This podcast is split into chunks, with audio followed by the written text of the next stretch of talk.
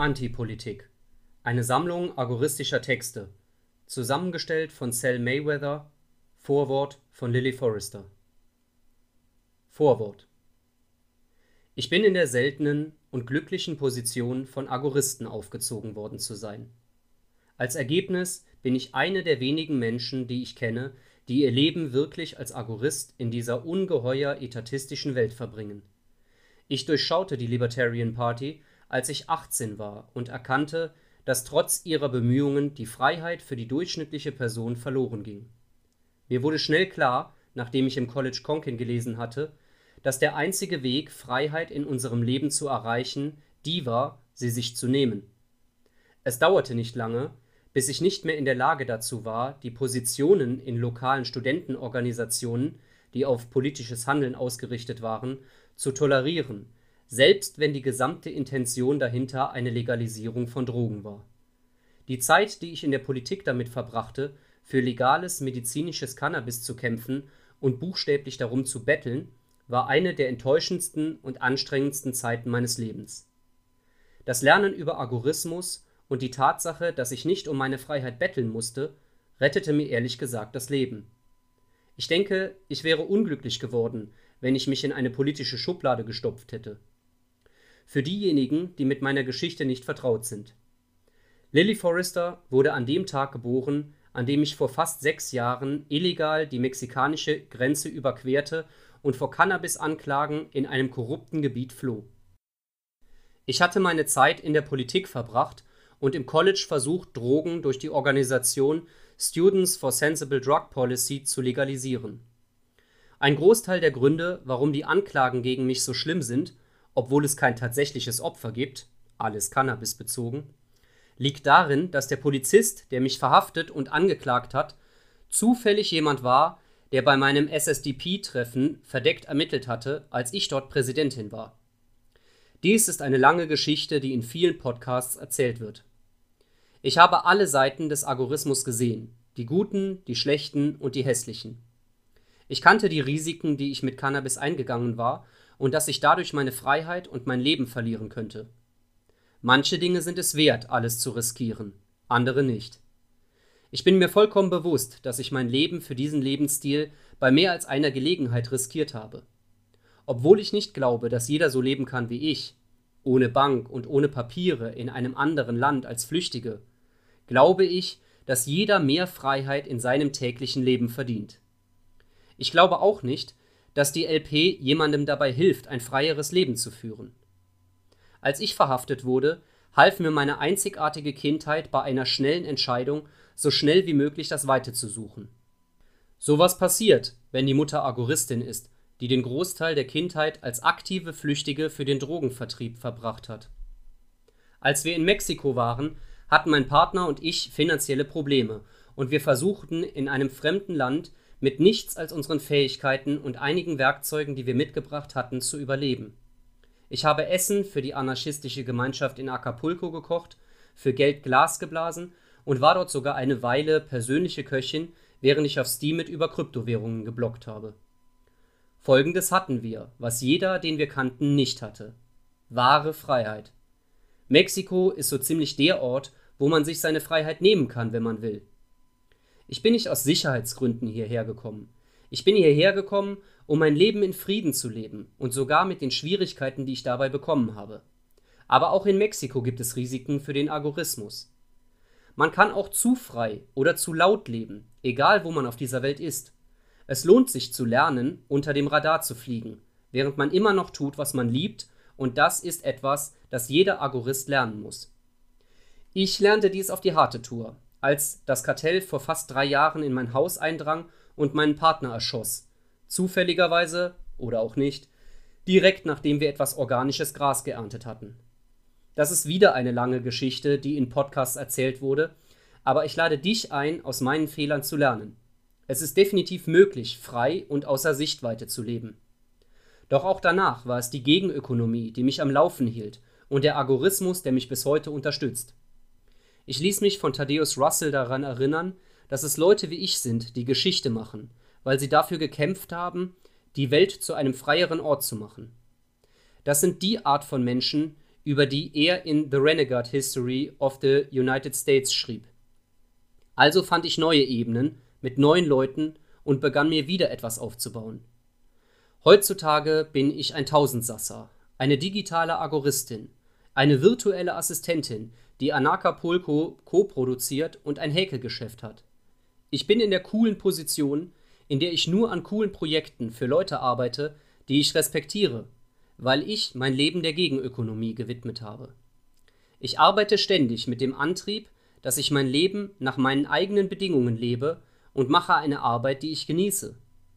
Und es war die Gegenökonomie, die mir den Arsch gerettet hat, als ich wieder einmal nichts hatte. Die mexikanische Polizei hat mir nach dem Mord alles gestohlen und ich musste wieder von vorne anfangen.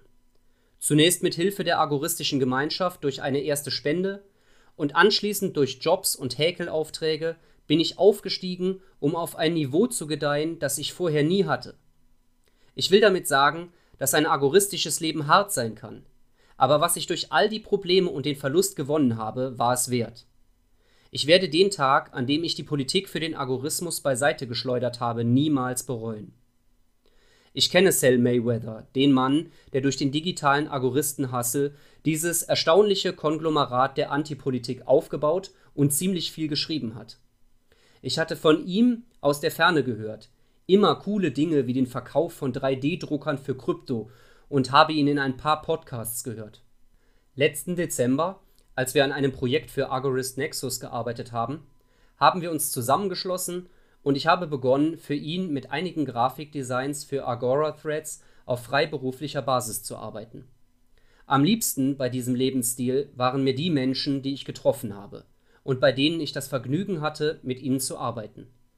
Sal Mayweather ist einer dieser außergewöhnlichen Menschen da draußen, die auch tun, was sie können, um zu leben, was sie predigen und das mitzuteilen. Als ich im College in der Politik war, hüpfte ich überall herum und versuchte herauszufinden, woran ich wirklich glaubte.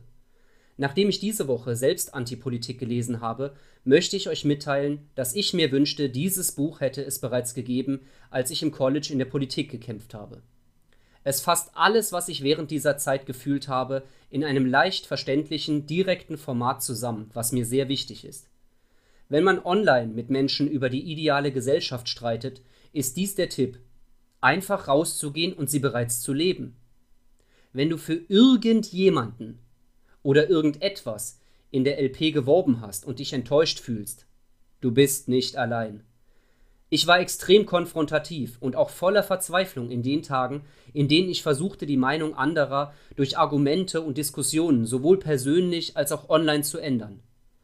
Es stellt sich heraus, wenn man einfach tut, was man predigt, und darüber im Detail erzählt, hören Menschen auf zu diskutieren und nehmen einen ernst. Als Libertäre hatten wir wie viele Jahre Zeit, alles umzukehren und zu diskutieren? Es ist an der Zeit, in Aktion zu treten. Ich habe es schon einmal gesagt und ich werde es noch einmal sagen. Die Phase der sprechenden Köpfe in der Anarchie ist tot und jetzt sucht die Welt nach Menschen, die echte Lösungen praktizieren. Wir befinden uns im Zeitalter des Agorismus und der Gegenökonomie. Wenn du die Ideen, die du predigst, nicht in die Praxis umgesetzt hast, ist jetzt der richtige Zeitpunkt. Der Umgang mit der Libertären Partei ist wie der Versuch, im Treibsand zu schwimmen. Es wird nicht funktionieren und bald wirst du dich sehr festgefahren fühlen. Der einzige Weg, den Staat wirklich zu besiegen, ist, ihn durch etwas anderes zu ersetzen. Etwas, das einfach besser funktioniert. Kämpfe haben nie etwas gelöst, wie wir aus den letzten 100 Jahren aufgezeichneter Menschheitsgeschichte erkennen können. Eine Sache, die ich noch sagen möchte, ist, dass ich buchstäblich neue Agoristen entdecke, die es ehrlich angehen und zu denjenigen, ich sehe dich. Ich sehe dich mit deinen 17 Nebenbeschäftigungen und deinen Krypto-Wallets hier draußen, die eine unglaublich starke Gegenökonomie für die Zukunft aufbauen. Ich sehe dich, wie du die Netzwerke für uns alle aufbaust, damit wir alle zusammenkommen, trotz der weltweiten Niederschlagung von freiheitlichen Reden in sozialen Medien. Im Kreislauf der Politik stecken zu bleiben, ist schrecklich. Aber ich bin hier, um zu sagen, dass es viel einfacher ist, aus dem Kreislauf herauszukommen, als du denkst. Beginne immer mit der Bewertung der Risiken. Welche Risiken bist du bereit einzugehen? Bist du bereit auszuwandern, um frei leben zu können? Ist es an der Zeit, den Arbeitsplatz zu kündigen, um etwas anderes, etwas Wahreres auszuprobieren? Dann denk darüber nach, was du willst, und starte Versuche, einen nach dem anderen. Wenn du weitermachst, wirst du fünf bis zehn Jahre später das Leben führen, von dem du den Menschen im Internet seit Jahren erzählst. Bei mir hat es geklappt. Und wenn du immer noch nicht davon überzeugt bist, dass du die Politik völlig aufgeben solltest, dann solltest du auf jeden Fall weiterlesen. Lily Forrester. Einleitung. Libertäre, Anarchisten und Revolutionäre im Allgemeinen haben lange darum gekämpft, die richtige Herangehensweise zu finden, um ihre Ideen in die Praxis umzusetzen. Es scheint, als wäre alles versucht worden, vom Wählen bis zum Nichtwählen, von Kandidieren bei Wahlen bis zur Stimmenthaltung bei Wahlen, von Gewalt bis zur Gewaltlosigkeit. Nun, was scheint am besten zu funktionieren? Letztendlich sollten wir bei so vielfältigen Ebenen von Taktiken gegen den Staat in der Lage sein, einen Vergleich zu ziehen und nur die erfolgreichsten Strategien zu betrachten. Alle revolutionären Taktiken können entweder von Natur aus politisch oder antipolitisch sein. Dieses Buch ist eine Ode an letztere. In vielerlei Hinsicht ist dies die Geschichte der Entwicklung antipolitischer Taktiken und ihres Höhepunkts in ihrer gegenwärtigen Form der Konkinschen Gegenökonomie. In der Vergangenheit war die Antipolitik enger mit dem linken Anarchismus verbunden, während die rechten Anarchisten tendenziell eine höhere Toleranz gegenüber der politischen Kanalisation zeigten. Für den linken Anarchisten ist die Frage, ob Freiheit durch Politik erreicht werden kann, wie die Frage, ob Herz-Kreislauf-Gesundheit bei McDonald's erreicht werden kann. Politische Freiheit ist für den linken Anarchisten ein Widerspruch. Antipolitik wurde für die Parteianarchisten geschrieben, beziehungsweise diejenigen, die einen Parteianarchismus oder irgendeine politische Herangehensweise an die Freiheit in Betracht ziehen. Lassen Sie sich von diesem Buch ein für allemal von allen verbliebenen Zwangsgedanken befreien. Dieses Buch ist auch für die jungen Libertären sowie für jeden, der neu in der Bewegung ist. Es ist meine Hoffnung, dass dieses Buch dein Nordlicht sein wird und dich auf deiner Reise begleiten wird, um sicherzustellen, dass du nicht in das gewalttätige schwarze Loch der Politik fällst. Schließlich wurde dieses Buch für den alltäglichen Libertären geschrieben, so dass er oder sie nicht nur ein besseres Verständnis für den historischen Kampf des Menschen gegen den Staat hat, sondern auch für seinen Platz in diesem Kampf. Bevor wir uns jedoch auf die Reise machen, werfen wir einen kurzen Blick auf das Gelände. Antipolitik ist in vier Teile gegliedert. Im ersten Abschnitt werden wir versuchen zu beantworten, was glauben Befürworter der Antipolitik? Wir treffen Etienne de la Boétie und Mohandas Gandhi sowie die drei Säulen des agoristischen Denkens, Per Billond, Karl Hess und Sam Conkin. Gemeinsam legen sie eine grundlegende Blaupause für das dar, was Antipolitik ist. Buch 2 konzentriert sich auf das, was Antipolitik nicht ist. Wir werden erfahren, warum libertäre Koryphäen wie Emma Goldman, Frank Roderoff und andere gegen Stimmzettel, Steuern, Wahlen und politische Parteien waren. Dieser Abschnitt soll dem Leser eine Vorstellung von allem geben, was die Befürworter antipolitischer Strategien ablehnen und erläutern warum. Im dritten Abschnitt konzentrieren wir uns auf die Antipolitik in der Theorie. Wir werden erfahren, was Murray Bookchin von politischer Partizipation hielt und warum Tolstoi dachte, es seien die Inder, die sich den Briten versklavt hätten. Wir werden die Bedeutung von Karl Hess Konzept eines gesetzlosen Staates aufdecken und erfahren, warum Benjamin Tucker passiven Widerstand bevorzugt. In Buch 4 untersuchen wir die historische Geschichte und suchen nach Fällen, in denen antipolitische Strategien erfolgreich eingesetzt wurden, um den Staat zu überwinden. In diesem Abschnitt soll aufgedeckt werden, welche Taktiken gegen die despotischsten Staaten wie Hitlers Deutschland und Stalins Sowjetunion triumphiert haben, damit wir sie heute breiter gefächert anwenden können. Buch 1 Woran wir glauben Erstens Diskurs über freiwillige Knechtschaft von Etienne de la Boétie Warum lassen sich Männer von Regierungen hüten wie Schafe von Hirten? Etienne de la Boétie's Diskurs ist ein Versuch, genau diese Frage zu beantworten. Geschrieben im Frankreich des 16. Jahrhunderts, war der Diskurs so radikal für seine Zeit, dass La Boétie seine Veröffentlichung zurückhielt. Dennoch gibt La Boétie einen wichtigen Einblick in die Natur der Beziehung des Menschen zum Staat. Seine Schlussfolgerung, dass der Mensch frei ist, sobald er seine Freiheit akzeptiert, ist die Grundlage für jedes antipolitische Denken. Arme, elende und dumme Völker, Nationen, die auf ihr eigenes Unglück bedacht und blind zu ihrem eigenen Wohl sind. Ihr lasst euch vor euren eigenen Augen des besten Teils eurer Einnahmen berauben. Eure Felder sind geplündert, eure Häuser ausgeraubt, eure Familienerbstücke weggenommen. Ihr lebt auf eine Weise, dass ihr nicht eine einzige Sache als die eure beanspruchen könnt. Und es scheint, als würdet ihr euch glücklich schätzen, euer Eigentum, eure Familien und euer Leben geliehen zu bekommen. All dieses Unheil, dieses Unglück, dieser Untergang kommt nicht von fremden Feinden auf euch herab, sondern von dem einen Feind, den ihr selbst so mächtig macht, wie er ist, für den ihr tapfer in den Krieg zieht für dessen Größe ihr euch nicht weigert, eure eigenen Leiber dem Tode darzubringen. Wer also über euch herrscht, der hat nur zwei Augen, nur zwei Hände, nur einen Leib, nicht mehr als der geringste unter den Unendlichen, die in euren Städten wohnen. Er hat wahrlich nur die Macht, die ihr ihm gebt, euch zu vernichten. Woher hat er genug Augen, um euch auszuspionieren, wenn ihr sie nicht selbst versorgt? Wie kann er so viele Arme haben, um euch zu schlagen, wenn er sie nicht von euch leiht? Die Füße, die eure Städte zertreten, woher hat er sie, wenn sie nicht eure eigenen sind? Wie kann er irgendeine Macht über euch haben, außer durch euch?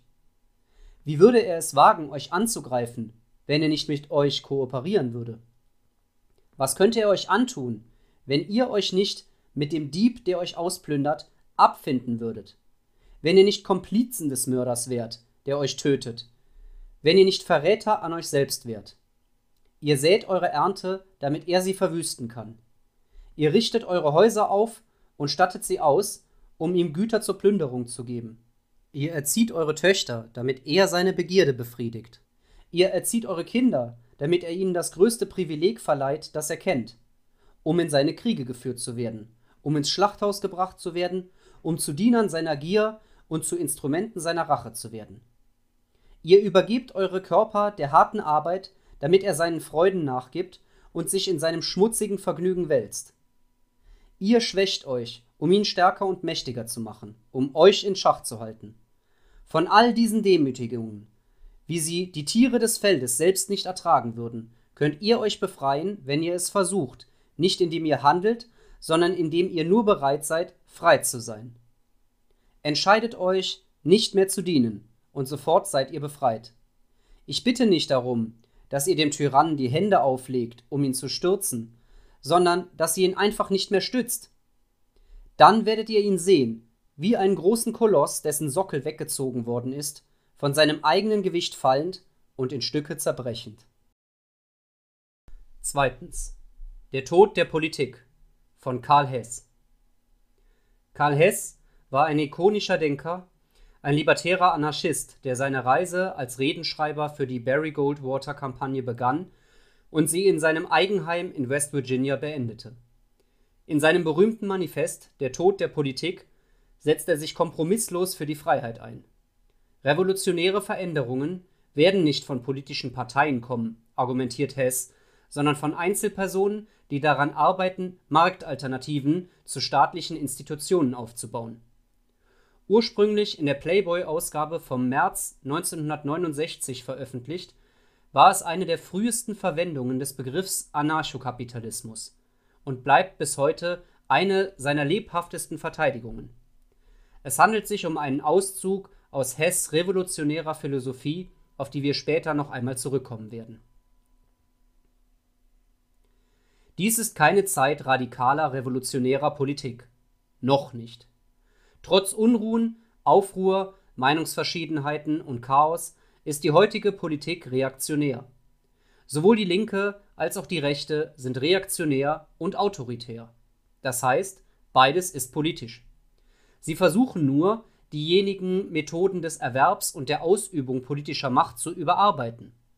Radikale und revolutionäre Bewegungen versuchen nicht zu überarbeiten, sondern zu widerrufen. Das Ziel des Widerrufs sollte offensichtlich sein. Das Ziel ist die Politik selbst. Radikale und Revolutionäre haben seit einiger Zeit ihr Augenmerk auf die Politik gelenkt. Wenn Regierungen auf der ganzen Welt scheitern, wenn sich Millionen mehr bewusst werden, dass die Regierung die Angelegenheiten der Menschen niemals human und effektiv bewältigt hat oder dies vermag, wird endlich die Unzulänglichkeit der Regierung als Grundlage für eine wirklich radikale und revolutionäre Bewegung entstehen. In der Zwischenzeit ist die radikal-revolutionäre Position eine einsame. Sie wird sowohl von den Rechten als auch von den Linken gefürchtet und gehasst, obwohl sowohl die Rechte als auch die Linke sich von ihr bedienen müssen, um zu überleben. Die radikal-revolutionäre Position ist der Libertarismus und seine sozioökonomische Form ist der Laissez-faire-Kapitalismus. Macht und Autorität als Ersatz für Leistung und rationales Denken sind die Gespenster, die die Welt heutzutage heimsuchen. Sie sind die Geister der Ehrfurcht und des Aberglaubens von gestern. Und Politik ist ihr Zuhause. Die Politik war stets eine institutionalisierte Leugnung der Fähigkeit des Menschen, durch die ausschließliche Verwendung aller seiner eigenen Kräfte für sein eigenes Wohl zu überleben. Und die Politik existierte im Laufe der Zeit ausschließlich durch die Ressourcen, die sie von den kreativen und produktiven Menschen plündern konnte, denen sie im Namen vieler Ursachen und Moral die ausschließliche Beschäftigung aller ihrer eigenen Kräfte für ihr eigenes Wohl verweigert hat. Letztendlich muss dies bedeuten, dass die Politik die rationale Natur des Menschen leugnet. Letztlich bedeutet es, dass Politik nur eine andere Form von übrig gebliebener Magie unserer Kultur ist. Ein Glaube, dass die Dinge irgendwie aus dem Nichts kommen, dass die Dinge den einen gegeben werden können, ohne sie vorher von anderen zu nehmen, dass alle Werkzeuge des Überlebens des Menschen durch Zufall oder göttliches Recht und nicht durch reine und einfache Erfindungsgabe und Arbeit ihm gehören. Drittens. Die letzte vollständige Einführung in den Agorismus. Von Samuel Edward Conkin III. Der folgende Artikel wurde ursprünglich in der ersten, letzten und einzigen Ausgabe von Agorist Quarterly im Herbst 1995 veröffentlicht. Hier führt Sam Conkin seine Theorie des Agorismus wieder in den historischen Kontext der größeren Freiheitsbewegung ein. Sam lehnt politische Parteien sowie Wahlen ab und plädiert stattdessen für direkten gegenökonomischen zivilen Ungehorsam. In den gleichen US-Präsidentschaftswahlen von 1972, in denen die Machtelite George McGovern und der nicht-revolutionären Antikriegslinken das antaten, was sie Barrett Goldwater angetan hatten, entstand eine neue Partei obwohl die Libertäre Partei einen winzigen Prozentsatz der Stimmen erhielt und von praktisch jedem, von Rothbard bis Lefebvre, ignoriert wurde, lief ein rebellischer Wahlmann in Virginia Nixons überwältigender Mehrheit davon, um John Hospers und die LP auf die politische Karte zu setzen. Es stellte sich heraus, dass es der Höhepunkt des Erfolgs der LP war. Aber mit der Kampagne Fran Youngstein zum Bürgermeister im Jahr 1973 vermischten sich konservative und radikale Libertäre und stellten sich dann neu auf. Die entscheidende Debatte von 1974 lautete nicht mehr Anarchie gegen Minimalstaat, sondern Parteienherrschaft gegen Agorismus. Die parteifeindliche Mehrheit argumentierte, dass die Arbeit im politischen System zwei Jahrhunderte lang gescheitert sei. Die neuen Parteianarchisten oder Parteiarchen argumentierten, dass nichts anderes funktioniert habe. Alles andere sei vermutlich in den 60er Jahren versucht worden. Zumindest hatten sie eine Strategie. Darüber hinaus konnte es als stufenweise Arbeit und sogar Abstufung empfunden werden, da hier ein Gesetz oder da eine neue Steuer aufgehoben wurde. Natürlich war in den 20 Jahren des Bestehens der LP kein Rückzug des Etatismus zu spüren. Die parteifeindlichen Libertären waren gezwungen, sich zwischen einem weiteren Paradigmenwechsel zu entscheiden, um zu reagieren. Man erinnere sich daran, dass die meisten vom Konservatismus zu fast schon Weathermen radikalisiert worden waren.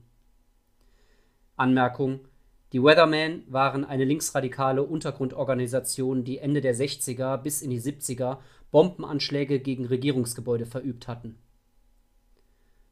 Diejenigen, die mit ihrer neuen Analyse und der entsprechenden Strategie im Kampf verblieben, nahmen den Namen des Marktes an, um sich politischen Parteien und dem Etatismus zu widersetzen. Agora. Das neue Paradigma der Agoristen wurde, als Hommage an die damals verblassende Gegenkultur, Gegenökonomie genannt. Gegenökonomie ist das Erlernen und die Praxis des menschlichen Handelns in der Gegenwirtschaft. Die Gegenwirtschaft ist alles menschliche Handeln, das nicht vom Staat sanktioniert wird. So wie die Quantenmechanik durch theoretische Chemiker und Physiker entstand, die sich weigerten, die paradigmenbrechenden Experimente zu ignorieren und die Relativität aus Einsteins Akzeptanz der Michelson-Morley-Ergebnisse entstand, entstand die Gegenökonomie als eine Theorie, in der berücksichtigt wurde, was alle Standardökonomien entweder ignorierten oder heruntergespielt hatten. Genauso wie Licht aus Hawkins schwarzen Löchern getunnelt wurde, wurde menschliches Handeln unter der Kontrolle des Staates hindurchgetunnelt. Und diese versteckte Wirtschaft, der Schwarzmarkt, die linke Seite Russlands, erwies sich als viel, viel zu groß, um es als kleine Korrektur zu ignorieren. In den frühesten, von Agoristen beeinflussten Science Fiction von 1975 sagte die Geschichte voraus, dass die UdSSR bis 1990 in gegenwirtschaftliche Kräfte zerfallen und bald darauf zu einem solchen Paradies des freien Marktes werden würde, dass sie von der von den imperialistischen USA angeführten etatistischen Welt überfallen würde. Während dieser Artikel geschrieben wird, würde sich der letzte Teil dieser Prophezeiung erfüllen. Die gegenökonomische Alternative gab den Agoristen eine verheerende Waffe. Anstatt langsam Stimmen zu sammeln, bis eine kritische Masse den Rückzug des Staates erlauben würde, wenn die neuen Etatisten nicht die Seite wechseln würden, um ihre neuen Interessen zu schützen, konnte man den zivilen Ungehorsam gewinnbringend begehen, Steuern und Vorschriften ausweichen, niedrigere Kosten und potenziell höhere Effizienz als die etatistischen Konkurrenten erreichen, wenn es überhaupt welche gibt.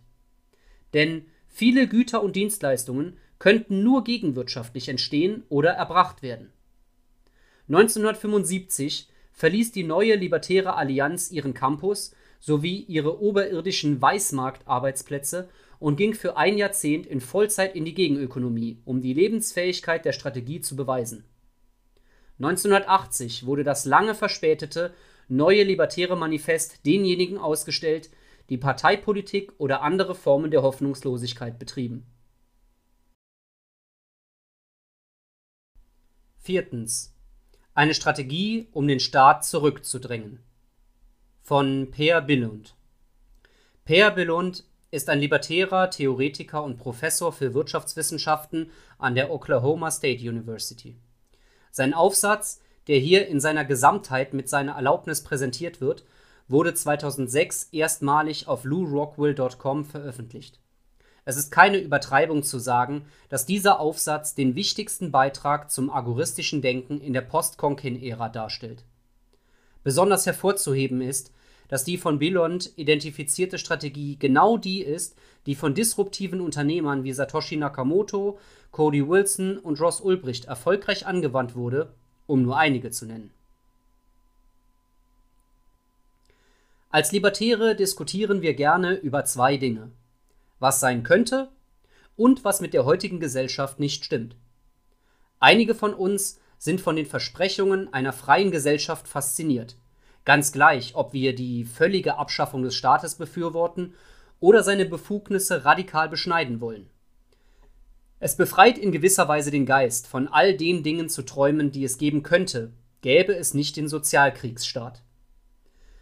Einige Libertäre spüren das Adrenalin, wenn sie über die vom Staat verursachte Ungerechtigkeit sprechen, über Einwanderer, die gefoltert werden, weil sie nicht legal sind, über arme Menschen, die durch Mindestlohngesetze vom Arbeitsmarkt ferngehalten werden, über Kleinunternehmer, die wegen völlig unnötiger Vorschriften und Beschränkungen in die Insolvenz getrieben werden, über Otto Normalbürger, die für das Gemeinwohl von ihrem Eigentum vertrieben werden, über Menschen, die buchstäblich zu Tode besteuert werden.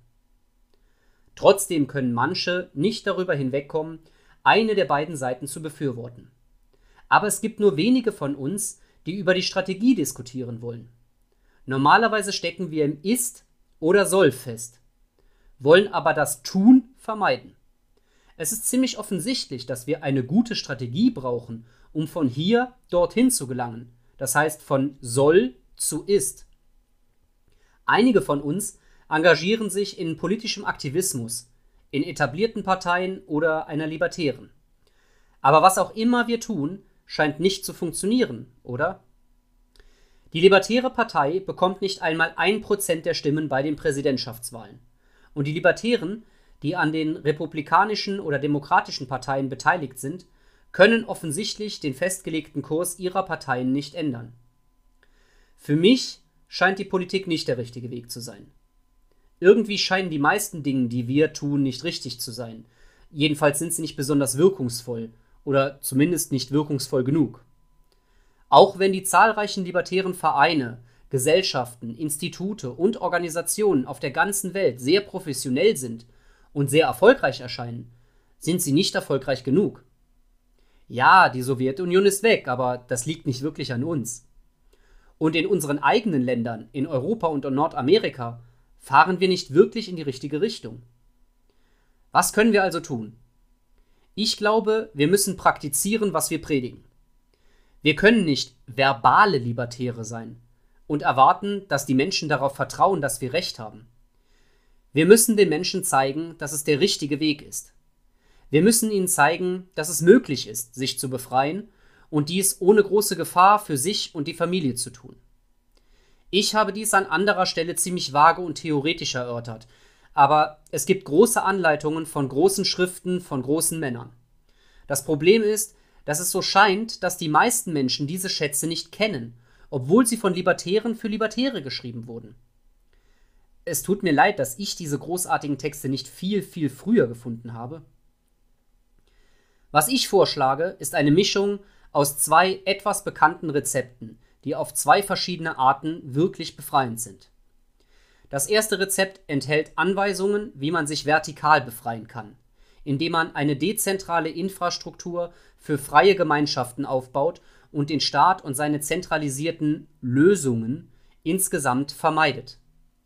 Das andere Rezept spricht sich dafür aus, sich horizontal zu befreien, indem man sein persönliches Netzwerk von Freunden und Kollegen nutzt und Geschäfte außerhalb der Reichweite des Staates tätigt. Man könnte diese Rezepte oder Strategien auch als introvertierte und extrovertierte Lösungen für unser methodisches Problem bezeichnen. Die Grundlage für beide Theorien ist das Verständnis des Lebens auf Mikroebene, anstatt die Welt nur von oben zu sehen. Es ist nicht notwendig, sich auf die Bundesregierung zu konzentrieren und sie zurückzudrängen. Man kann nicht gewinnen, wenn man den Staat Kopf an Kopf einzunehmen versucht. Also warum sich überhaupt die Mühe machen? Aber es ist durchaus möglich, sich kleinräumig zu befreien und es für sich selbst zu tun. Ich habe keine Ahnung, warum Libertäre die ganze Nation befreien wollen, anstatt zuerst das zu tun, was für einen selbst und seine Angehörigen am besten ist. Es ist nicht sehr individualistisch und libertär, zuerst an die kollektive Bevölkerung zu denken mit dem einzigen Ergebnis, dass man selbst in Ketten verbleibt. Ich bezeichne dies gewöhnlich als den Erlöserkomplex oder Messiaskomplex, die seltsame Überzeugung, dass man die ganze Menschheit befreien muss, um sich selbst zu befreien. Die vertikale oder introvertierte Strategie. Wie bereits kurz gesagt wurde, besteht diese Strategie darin, aus den großen Strukturen des Staates herauszufallen um in einem viel kleineren Maßstab Infrastrukturen und Technologien zur Unterstützung der eigenen Gemeinschaft aufzubauen. Ich nenne dies die vertikale Strategie, da sie buchstäblich bedeutet, sich vom zentralisierten Modus des Staates zu entfernen, um dezentralisiert und lokal für das eigene Leben und Wohlergehen zu sorgen. Sie ist insofern introvertiert, als sie sagt, wir sollten uns ansehen, was ist und was ist nicht das heißt, die verfügbaren Ressourcen zu nutzen, anstatt das Unerreichbare zu verfolgen. Real bedeutet dies, lokale bzw. Nachbarschaftsnetze für Selbstständigkeit zu schaffen, in denen Menschen in der Umgebung zusammenfinden, um Wege zu finden, das zu produzieren, was für das Überleben und ein gutes Leben notwendig ist. Es bedeutet lokale Produktionsstätten und Märkte ohne wirksame staatliche Vorschriften und ohne Wissen des Staates zu schaffen. Die enormen Möglichkeiten dieses Ansatzes diskutiert Karl Hess in seinem ausgezeichneten, aber kleinen Buch Community Technology. In dem Buch diskutiert Hess seine eigenen Erfahrungen bei der Schaffung lokaler Netzwerke zur Schaffung freier und unabhängiger Nachbarschaften, indem er staatliche Dienstleistungen durch Gemeindetechnologie ersetzt und freiwillig an Nachbarschaftsaktivitäten und Projekten teilnimmt, die Gemüse auf Dächern produzieren und Fische in Kellern züchten. Die Erfahrung von Hess zeigt, dass man durch die Errichtung von Gewächshäusern auf einem Bruchteil der verfügbaren Dächer die Nachfrage einer ganzen Nachbarschaft nach Gemüse versorgen kann. Durch die Verwendung der Pumpen aus alten Waschmaschinen und übrig gebliebenen Baumaterialien konnten die Menschen in dieser Nachbarschaft eine Fischzuchtanlage errichten, die jährlich hunderte Kilogramm Fisch produziert. Das ist jetzt vielleicht nicht gerade dein Fall, aber das sind nur zwei Beispiele für die enormen Möglichkeiten, zusammenzukommen, um Lösungen für die Gemeinschaft zu bieten.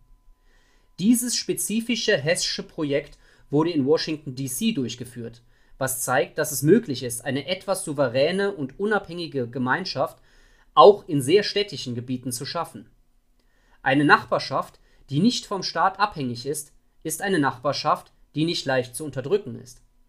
Auch wird eine solche Gemeinschaft von der Regierung nicht so leicht bestraft, wenn ihre Unabhängigkeit entdeckt und die Bedrohung als real angesehen wird.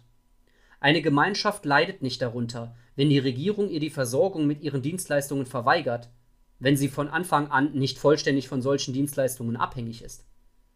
Der Punkt, den ich hier machen will, ist nicht, dass wir alle aufs Land gehen, wie Höhlenmenschen leben und unser eigenes Gemüse anbauen sollten. Ich sage, wir sollten aufhören, in den Bestimmungen der Zentralisierung und der Massenproduktion zu denken.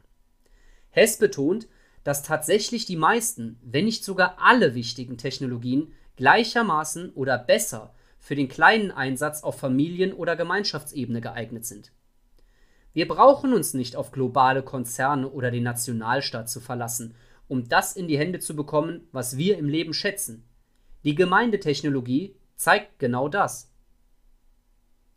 Die horizontale oder extrovertierte Strategie. Die andere Strategie bedeutet einfach, sich an Netzwerken und Strukturen für Schwarzmärkte zu beteiligen und diese aktiv zu schaffen. Ich nenne dies die horizontale Strategie, weil es einfach der freie Markt in Aktion ist. Einzelpersonen, die freiwillig miteinander handeln. Es ist auch eine extrovertierte Strategie, da sie sich nicht unbedingt auf die Nachbarschaft oder Gemeinschaft konzentriert, sondern leicht in einer Stadt oder einem Bundesland ausgedehnt werden kann und parallel zu den Zwangsstrukturen des Staates arbeitet. Was sie im Grunde vorschlägt, ist, mit Menschen zu handeln, die man kennt und mit Menschen, die einem empfohlen werden. Dies alles kann in jedem Maßstab erfolgen, den man für angemessen hält, unter Verwendung verfügbarer Technologien wie dem Internet und zum Beispiel eBay für Kommunikation und Geldtransaktionen. Ein erster Schritt könnte darin bestehen, die Kinder von nebenan einzustellen, um den Rasen zu mähen oder zu babysitten. Es muss zunächst nicht sehr ausgefeilt sein. Dieser Ansatz sollte für Libertäre selbstverständlich sein, denn er bedeutet einfach Handel zu treiben ohne sich um staatliche Vorschriften zu kümmern oder Steuern zu zahlen. Die meisten Menschen sind bereit, Waren und Dienstleistungen auszutauschen, ohne die Umsatzsteuer anzumelden, was ein guter Anfang ist. Für einige von ihnen wird es auch in deren Interesse zu sein, dies in größerem Umfang zu tun und Waren und Dienstleistungen zu produzieren und zu vertreiben, ohne jemals Steuern zu zahlen oder unnötigen staatlichen Vorschriften und Kontrollen zu folgen. Und die meisten Menschen kümmern sich nicht wirklich um staatliche Standards, wenn sie ihrem Lieferanten vertrauen. Wahrscheinlich gibt es in jeder Stadt ein paar Libertäre, die daran interessiert sind, ein privates Netzwerk für den Freihandel zu gründen.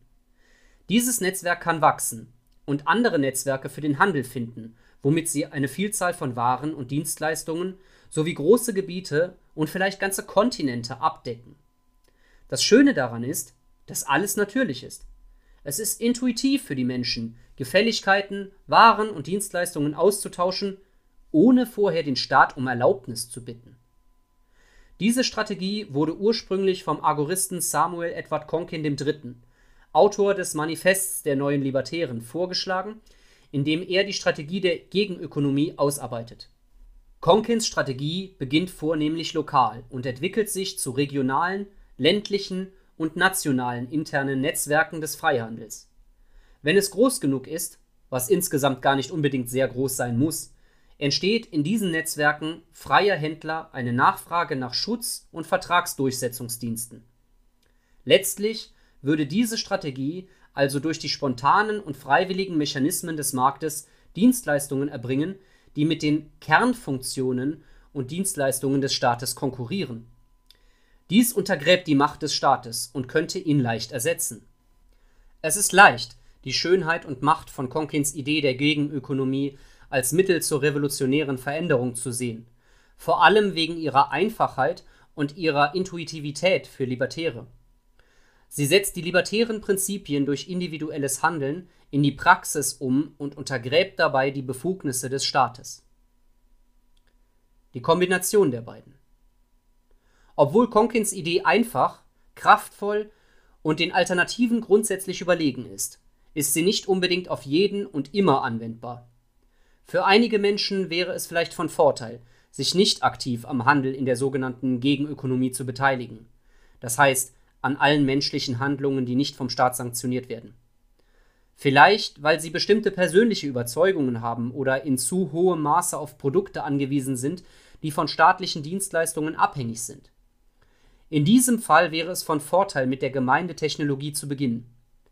Auch wenn Konkins Konzept solche Aktionen und lokale Netzwerke für Selbstständigkeit umfasst, betont es deren Bedeutung nicht genug.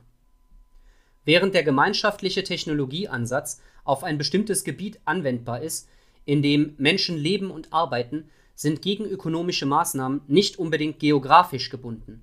Und während eine starke lokale Gemeinschaft nicht mit der äußeren Welt Handel treiben muss, gibt es keine Garantie dafür, dass die Praxis der Gegenökonomie die Vorteile der Erbringung wichtiger Dienstleistungen vor Ort identifizieren würde. Gegenwirtschaftliche Netzwerke würden viel stärker werden, wenn sie mit der Erkenntnis von Karl Hess kombiniert würden, dass die Menschen in der Lage sind und davon profitieren, die Produktion von wesentlichen Gütern und Dienstleistungen vor Ort zu übernehmen. Man stelle sich das Netz gegenwirtschaftlicher Akteure in Kombination mit souveränen Gemeinschaften vor, wobei die Produktion von Nahrungsmitteln und Technologien ihre Binnennachfrage übersteigt. Diese kombinierte gegenstaatliche Bewegung zum persönlichen Nutzen und Profit würde dem Staat einen mächtigen Gegner verschaffen. Sie würde auch von den großen Vorteilen einer libertären, nicht hierarchischen Organisation, das heißt dem horizontalen Netz durch Markttransaktionen, profitieren. Die Staaten fungieren nur als zentrale Macht- und Herrschaftsstrukturen und können einen so vielfältigen und individuell motivierten Feind wie eine zum Teil auf Gemeinschaftstechnologie und Souveränität basierende gegenökonomische Bewegung nicht bekämpfen. Worauf diese kombinierte Strategie hinausläuft, ist ein dezentrales, freiwilliges, spontanes und gewinnorientiertes Netz von Akteuren, die das tun, was sie als vorteilhaft empfinden und dadurch die meisten oder alle Funktionen des Staates ersetzen. Es bietet auch eine Lösung für das Problem, nur zu diskutieren, was falsch ist und sein sollte indem man das richtig macht, was der Staat falsch macht. Es bedeutet handeln, wo es am wichtigsten ist und wo es am vorteilhaftesten ist. Es spielt keine Rolle, ob wir als Libertäre die völlige Abschaffung des Staates befürworten oder seine Befugnisse radikal beschneiden. Die Lösung scheint die gleiche zu sein. Wir sind uns alle ziemlich sicher, was wir tun wollen und wie die Dinge laufen sollten, wenn der Staat nicht wäre. Und wir sind uns sicher, was mit der Welt von heute nicht stimmt. Der staatliche Zwang. Das einzige Problem, das wir haben, ist, wie wir dorthin gelangen und wie wir mit dem fertig werden, was wir letztendlich haben. Die Lösung eignet sich tatsächlich für beide Probleme, indem sie eine Basis für persönlichen Gewinn bietet und die Lösung schafft, die man anstrebt. Und dabei gleichzeitig die Staatsmacht untergräbt. Auf was warten wir also noch? Packen wir es an. Fünftens. Hinzwarei von Mohandas Gandhi Mohandas Gandhi war der größte Praktiker der Gegenökonomie, der jemals gelebt hat. Ohne jemals einen Finger gerührt zu haben oder eine Kugel abgefeuert zu haben, zwang dieser schwache alte Mann das mächtige britische Imperium in die Knie. Die Geschichte von Mahatma oder die große Seele genau zu kennen und zu verstehen, ist ein Leitbild für alle Agoristen.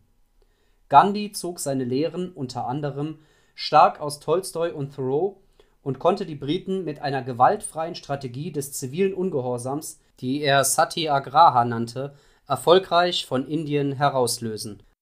Aus dem Hindswarei, die indische Selbstregierung. Der kurze Auszug im Folgenden nimmt die Form eines Dialogs zwischen Gandhi als Herausgeber und dem Leser an, der den durchschnittlichen indischen Landsmann vertreten soll.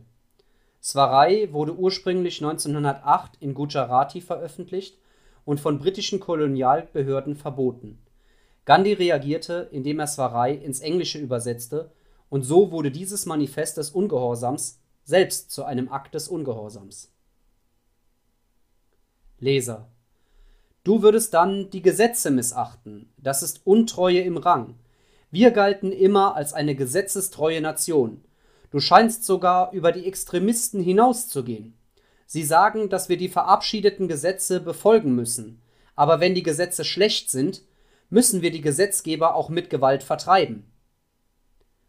Herausgeber Ob ich darüber hinausgehe oder ob ich es nicht tue, ist für keinen von uns von Belang.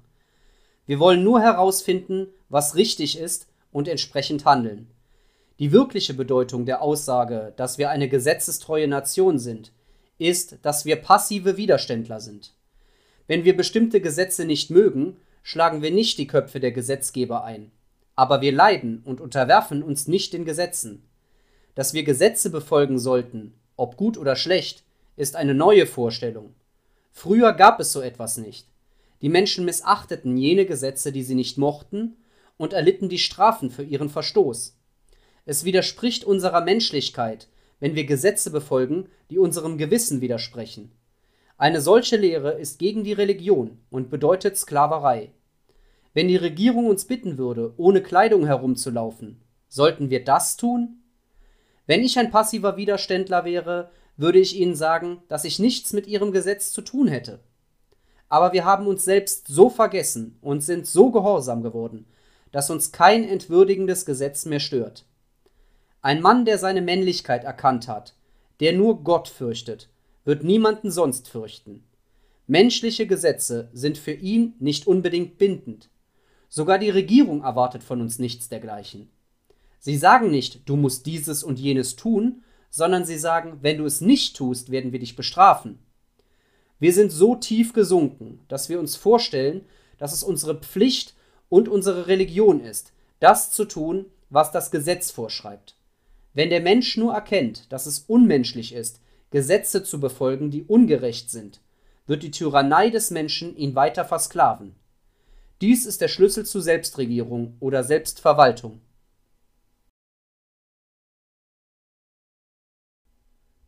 Sechstens. Bewegung der libertären Linken FAQ von Samuel Edward Conkin III. Die Bewegung der libertären Linken war eine radikale Bewegung, die von Sam Conkin eingesetzt wurde, um linke Anarchisten zu vereinen und die Ideen des Agorismus zu verbreiten. Aus dieser Bewegung entstand eine gleichnamige Publikation. Ansonsten bleiben nicht mehr viele Informationen über die MLL übrig. MML gleich Movement of the Libertarian Left zu Deutsch Bewegung der libertären Linken. In diesem FAQ einer MLL-Broschüre gibt Sam eine kurze Zusammenfassung des linken Libertarismus, marktwirtschaftlich und antipolitisch. Was ist die Bewegung der libertären Linken? Die größte und älteste Aktivistenorganisation der libertären Bewegung. Was ist libertär? Libertarismus ist die Ideologie der Opposition gegen Zwang. Institutionell gesehen bedeutet dies Opposition gegen das Monopol des legitimierten Zwangs den Staat. Unterstützen Libertäre nicht den freien Markt? Unterstützt die MLL den freien Markt? Ja, vollständig und vorbehaltlos. Aber kann man links und marktwirtschaftlich sein? Die MLL glaubt, dass man es nicht nur kann, sondern muss. Etatisten, darunter Etatisten, die sich zum Sozialismus bekennen, wir nennen sie Sozialetatisten, befinden sich zu unserer Rechten. Warum seid ihr eine Bewegung und nicht, sagen wir mal, eine Partei? Eine politische Partei ist ein Organ des Staates. Ein Libertärer kann keine politischen Parteien unterstützen oder ihr angehören, nur freiwillige Vereinigungen, die Zwang meiden. Die MLL strebt danach, den gesamten linken Flügel der libertären Bewegung einzubeziehen. Du bist also nicht mit der LP verbündet? Die falsch benannte Libertäre Partei ist ein Kooptationsmechanismus, durch den der Staat fehlgeleitete Gegner dazu bringt, ein Tentakel des Staates zu unterstützen. Hat die LP keinen vorangegangenen Anspruch auf den Namen? Nein, die libertäre Bewegung wurde in den 1960er Jahren als ein Netzwerk von Campus-Aktivistengruppen gegründet und platzte aus den Chicago SDS und St. Louis YAF Conventions von 1969 heraus. Die Gründer der libertären Bewegung haben sich weitgehend der Idee widersetzt, Kandidaten für das Amt zu führen, da sie mit den moralischen Prinzipien des Libertarismus unvereinbar sind. Wenn der Gründer der MLL und der Gründer der LP debattieren würden, was würden Sie sagen? Das haben sie getan. Samuel Edward Conkin III., in seinen vielen Publikationen besser bekannt als SEK 3, debattierte mit David Nolan im Jahr 1972 in SEK 3s berühmter Zeitschrift New Libertarian Notes. Nolan brachte seine neue Idee für eine libertäre Partei vor und SEK 3 zerschoss sie. Gab es spätere Debatten über dieses Thema? Wer hat gewonnen? SEK 3 hat über 30 Jahre lang mit Führungskräften der LP von New York bis Kalifornien debattiert und jedes Mal, wenn das Publikum zu den beurteilten Ergebnissen befragt wurde, hat SEK 3 gewonnen. Ein Verteidiger der LP gab 1986 am Ende seine Niederlage zu und trat aus der Partei aus. Aber gibt es nicht mehr libertäre Mitglieder innerhalb der LP als außerhalb? Nein, nur etwa 5% der Libertären sind in der LP. Mehr als doppelt so viele unterstützen die Republikaner oder die Demokraten. Über 75 Prozent der Libertären weigern sich heute, für eine Partei zu stimmen oder sich überhaupt für das Wählen zu registrieren. Ist das auch international so? Hat die MLL internationale Unterstützung?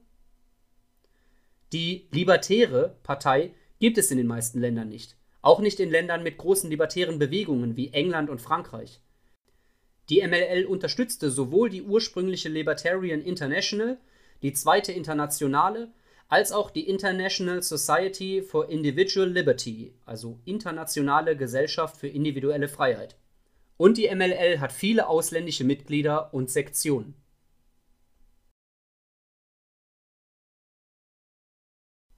Buch 2 Was wir ablehnen. Siebtens Hör zu, LP von Samuel Edward Conkin III. Ursprünglich als Flyer um das Jahr 1974 herum erschienen, sollte Hör zu, LP eine Reaktion auf die Nationalversammlung der Libertarian Party sein. Eine gewisse Zeit danach wurde es bei Wahlkampfveranstaltungen und Kundgebungen an Parteianarchisten verteilt, um sie von politischem Engagement abzubringen. 45 Jahre später führen wir den gleichen Artikel wieder ein, zum selben Zweck. Warum? Du könntest einen großen Fehler machen, einen, den du bereuen könntest, einen, der dich sagen lässt, hätte ich damals bloß zugehört. Welcher Fehler? Nichts ist dir wichtiger als Freiheit zu erreichen, richtig? Ich wende mich an einen Libertären, nehme ich an. Wenn nicht, dann tut es mir leid, dass ich dich belästigt habe. Bitte gib diese Broschüre an denjenigen zurück, der sie dir gegeben hat, damit sie mehr Menschen erreichen kann. Ja, ich bin ein Libertärer. Und jetzt? Das bedeutet, du willst Freiheit und du willst sie sofort. Keine kurzfristigen, vergänglichen Gewinne. Nicht die Gesamtzahl der Stimmen, die am Tag nach der Wahl vergessen werden, sondern die dauerhafte Freiheit, deine Ziele zu verfolgen, was auch immer sie sein mögen, ohne Intervention. Und du willst das so schnell wie möglich aber du willst auch, dass es hält. Komm zur Sache. In Ordnung. Kannst du den Zwang stoppen, indem du Gewalt initiierst? Natürlich nicht. Kannst du uns vor ausländischen Aggressoren schützen, die uns ausplündern werden, indem du einheimischen Beschützern erlaubst, uns auszuplündern? Absurd. Kannst du die Institution der Monopolisierung von Zwang beseitigen, indem du erstens ihrem künstlich konstruierten Spiel mitspielst, bei dem zweitens diese die Regeln aufstellt und sie nach Lust und Laune verändert, und drittens der einzige Preis, den sie dir gewährt, ein Anteil an der Plünderung ist, die du aufhalten möchtest? Wohl kaum. Willst du damit sagen, dass wir nicht gewinnen können? Absolut nicht. Wir, also Libertäre, können gewinnen. Und eine politische Partei kann gewinnen. Aber sie kämpfen gegen Windmühlen. Eine politische Partei sucht naturgemäß die Kontrolle über die Maschinerie des Monopols der legitimierten Nötigung, den Staat. Libertäre versuchen, den Staat abzuschaffen. Eine politische Partei kann den Staat nicht abschaffen. Sie ist Teil des Wahlapparats. Sie ist Teil des Staates. Die Daseinsberechtigung für eine politische Partei ist die Eroberung des Staates. Jeder, der versucht, dir etwas anderes zu sagen, redet Unsinn. Du meinst, eine politische Partei muss das Spiel des Staates spielen? Du hast es erfasst. Ihre Regeln, ihre Spielplätze und immer geht es 20 riesige Schritte zurück, wenn du vergessen hast zu fragen, darf ich das? Eine libertäre Partei ist also ein Widerspruch? Richtig. Und das ist der Fehler, vor dem ich dich gewarnt habe. Du arbeitest nicht für die Freiheit, indem du der Partei dienst, sondern für die Teilung des erbeuteten Kuchens an die Obersten der LP. Du weißt schon, die Parteiarchie. Soll ich dann austreten? Eine weitere Sackgasse. Während du versuchst, dich hedonistisch in den Schlupflöchern einer wachsenden faschistischen Wirtschaft zu befriedigen, wirst du nichts tun, um das Verschließen dieser Schlupflöcher zu stoppen. Sicher, es gibt sogar in der UdSSR einen Schwarzmarkt. Aber ist es das, womit du dich zufrieden geben willst? Das will doch echt niemand. Gib mir eine Alternative, wie kann ich sonst die Botschaft verbreiten? Es gibt viele Alternativen. Darum geht es bei einem freien Markt. Individuen bieten ihre Waren auf dem offenen Marktplatz der Agora an und die Besten gewinnen. Genauso verhält es sich mit dem Verkauf von Libertarismus. Das beste Paket wird sich verkaufen. Erreicht die Partei denn nicht die Medien? Mit welcher Botschaft? Noch eine Partei. Pff. Jemand anderes, der nach meinen Steuern greift. Und sie besitzen die Frechheit zu behaupten, dass sie mich befreien wollen. Geh weg und lass mich in Ruhe. Ich weiß nicht, wie es dir geht, aber diese Antwort bedeutet für mich, einen potenziellen Libertären vor mir zu haben. Und er hat recht. Was genau willst du mir also anbieten? Hör zu. Wir glauben an die Wirksamkeit der Agora, richtig? Unsere Wirtschaft ist besser als die aller anderen, oder? Und wir entscheiden uns moralisch für Markt statt Macht, richtig? Die Antwort starrte mir jahrelang ins Gesicht, bevor ich sie sah und darüber nachgedacht hatte. Also mach dir keine Vorwürfe, dass du das vorher nicht gesehen hast. Die Antwort ist das, was ich Gegenökonomie nenne. Libertäre sollten von der Wirtschaftstheorie zur Praxis übergehen. Vom Praxiologen zum Agoristen. Vom Sein zum Tun. Jeder kann seine ausgewählten Waren und Dienstleistungen vermarkten. Alles, von unregulierter Milch, von agoristischen Milchviehvertrieben und nicht gemeldeter Arbeit in einer agoristischen Werkstatt bis hin zu unterirdischer Waffenherstellung und Drogenhandel. Libertäre, die andere Libertäre einstellen, kaufen, verkaufen, sparen und das Ersparte anderen Libertären leihen, müssen die staatstreuen weißen Händler beim Profit übertreffen.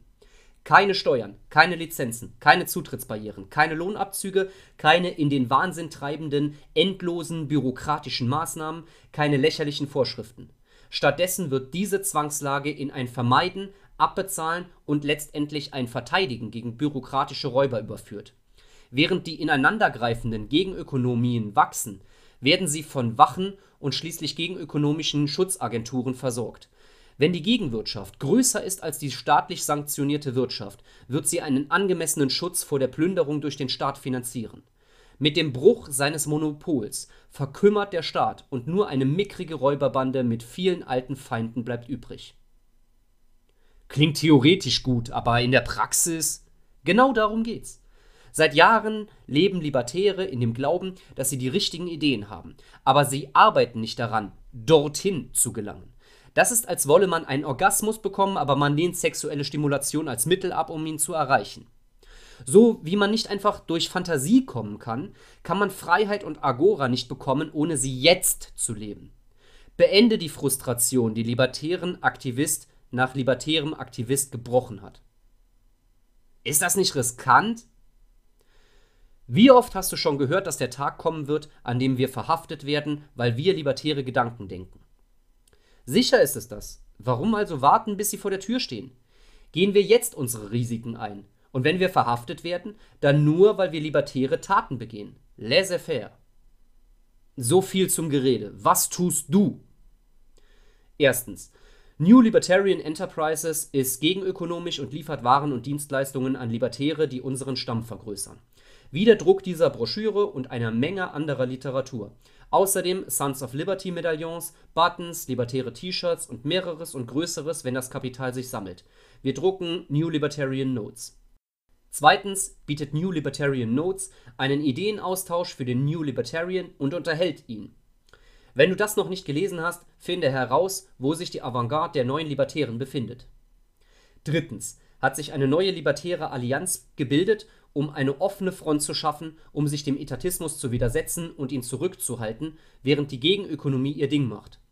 NLA wird Treffen für Gegenökonomie, Kontrakte, Literaturvertrieb, Broschüren, Medieninteraktion wie redaktionelle Widerlegungen, Wahlboykotte und Wahlembargos, Anti-Staatsdemonstrationen, Steuerwiderstand, Inflationsbekämpfung und sogar soziale Aktivitäten anbieten, um unsere Moral aufrechtzuerhalten. Und du kannst ein Teil der NLA sein, sogar dein eigener Ortsverband. Vielleicht ist New Libertarian Enterprises nicht effizient genug. Es hat Konkurrenten. NLN ist nicht witzig genug. Es hat Konkurrenz. Und die neue Libertäre Allianz? Lassen wir den Markt entscheiden. Wirf deine Kaufkraft in deine erste gegenökonomische Tat. Verbünde dich mit uns im Kampf für eine neue Freiheit. Oder du kannst zu deiner Versammlung oder deinem Kongress zurückkehren und abstimmen, dem parlamentarischen Verfahren folgen und abstimmen und jemanden nominieren und abstimmen und für sie, nicht für den Libertarismus, Kampagnen führen und abstimmen und eine Wahl gewinnen oder verlieren für was auch immer das einen Unterschied macht und abstimmen. Nein, das ist kein visionärer Traum. Du wachst gerade nach einem langen Albtraum auf und es ist das Sonnenlicht, das grell auf deine Augen trifft. Achtens. Meine Steuern von Karl Hess. Karl Hess pries die Tugenden seines Glaubens durch seine Taten. Bekannt für seinen Steuerwiderstand soll Hess auch die Gewohnheit gehabt haben, Waffen gegen Castro-Rebellen in Kuba zu überliefern und mit der Mafia zusammenzuarbeiten, um den Kapitalfluss in die Hände der Sowjets zu verhindern. Wahrhaftig, Karl Hess war ein Vorbild gegen wirtschaftlichen Widerstands und staatlicher Subversion. Die folgende Auswahl ist kurz, zuckersüß und auf den Punkt gebracht, daher ist nicht viel weitere Einführung erforderlich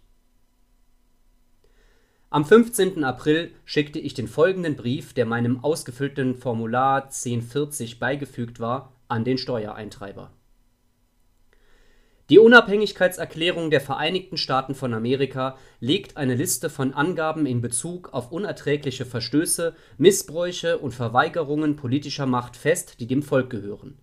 Die Bundesregierung der Vereinigten Staaten von Amerika hat sich heute jeder Art von Verletzung, Missbrauch und Verleugnung schuldig gemacht, die in der Unabhängigkeitserklärung als unerträglich bezeichnet wird. Ich kann aus Gewissensgründen diese Regierung nicht mit der Zahlung von Steuern billigen. Darüber hinaus hat die Bundesregierung der Vereinigten Staaten von Amerika als Prinzip festgelegt und erbarmungslos durch die Macht ihrer Beamten in der Praxis durchgesetzt, dass sie ihre primäre Loyalität des Volkes fordern kann, dass sie alle politische Macht in ihrem Namen ausüben kann, dass sie Krieg ohne dessen Zustimmung führen kann und dass sie die Standards ihres Verhaltens und die Ziele ihres Lebens festlegen kann und sollte. Ich konnte aus Gewissensgründen eine solche Regierung nicht durch die Zahlung von Steuern billigen. Schließlich sagt die Unabhängigkeitserklärung den Amerikanern in der allerdeutlichsten Sprache, dass, wenn eine Regierung den Lebensabend die Freiheit und das Streben nach Glück zerstört, es das Recht und die Pflicht des Volkes ist, eine solche Regierung abzuschaffen bzw. eine solche Regierung abzuwerfen. Im Geiste dieser Erklärung und in der Kameradschaft mit Menschen überall, die Freiheit suchen und solche Regierungen abwerfen möchten, weigere ich mich jetzt, die von der Regierung verlangten Steuern in der beigefügten Form zu zahlen.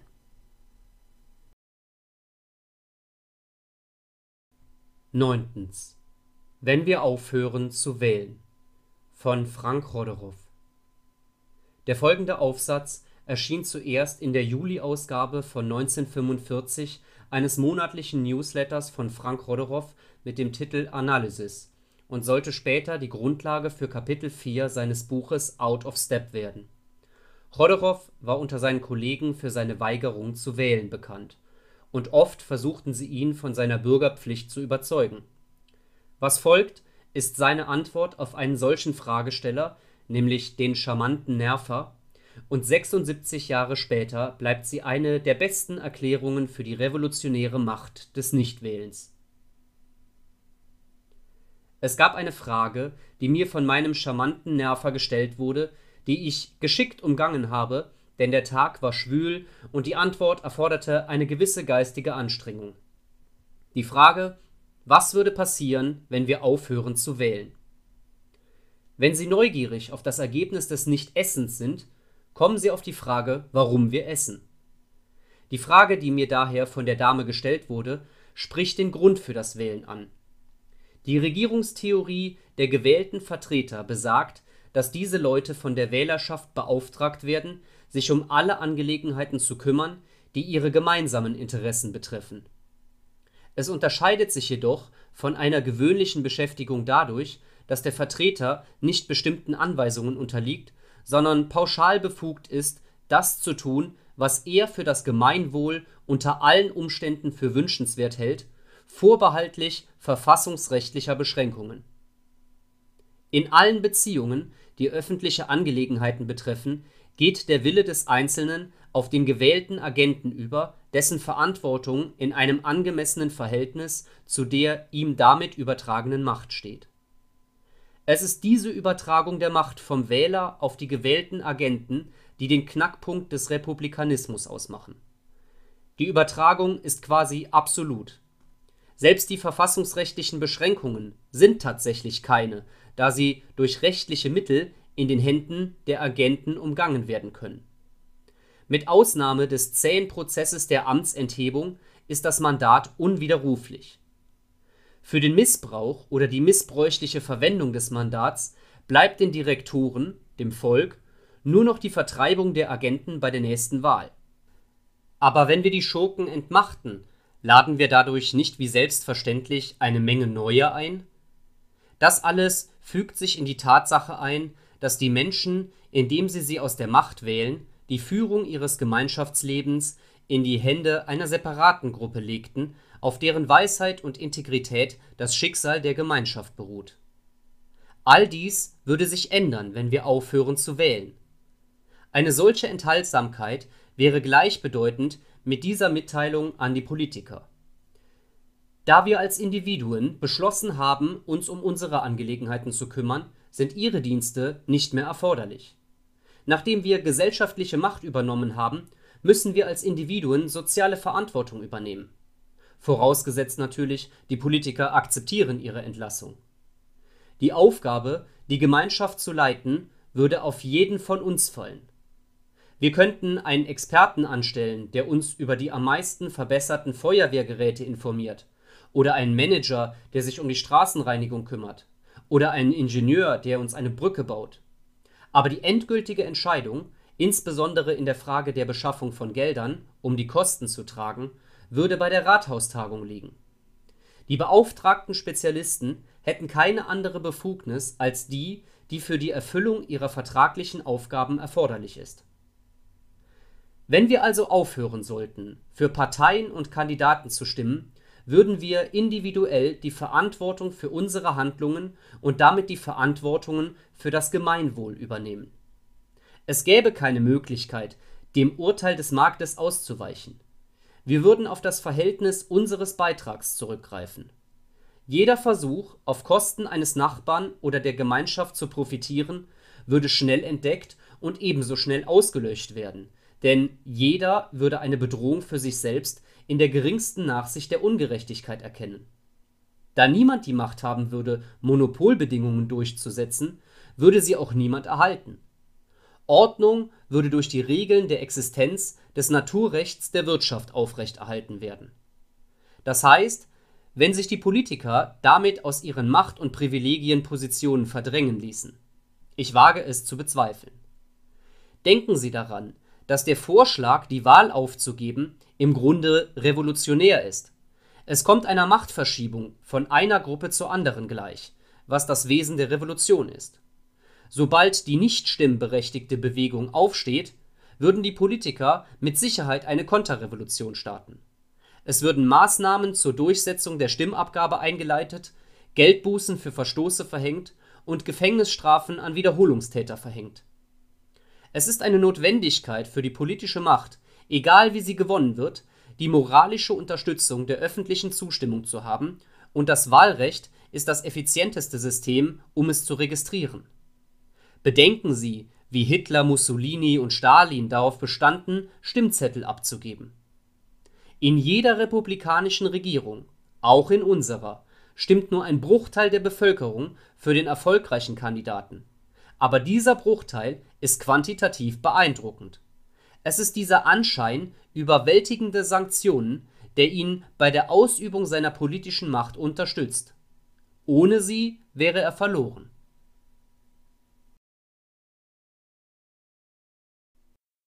Zehntens. Eindringlinge aus dem Staat von Samuel Edward Conkin III. Sam Conkin schrieb das folgende Stück für die Aprilausgabe von 1976 der Libertarian Review.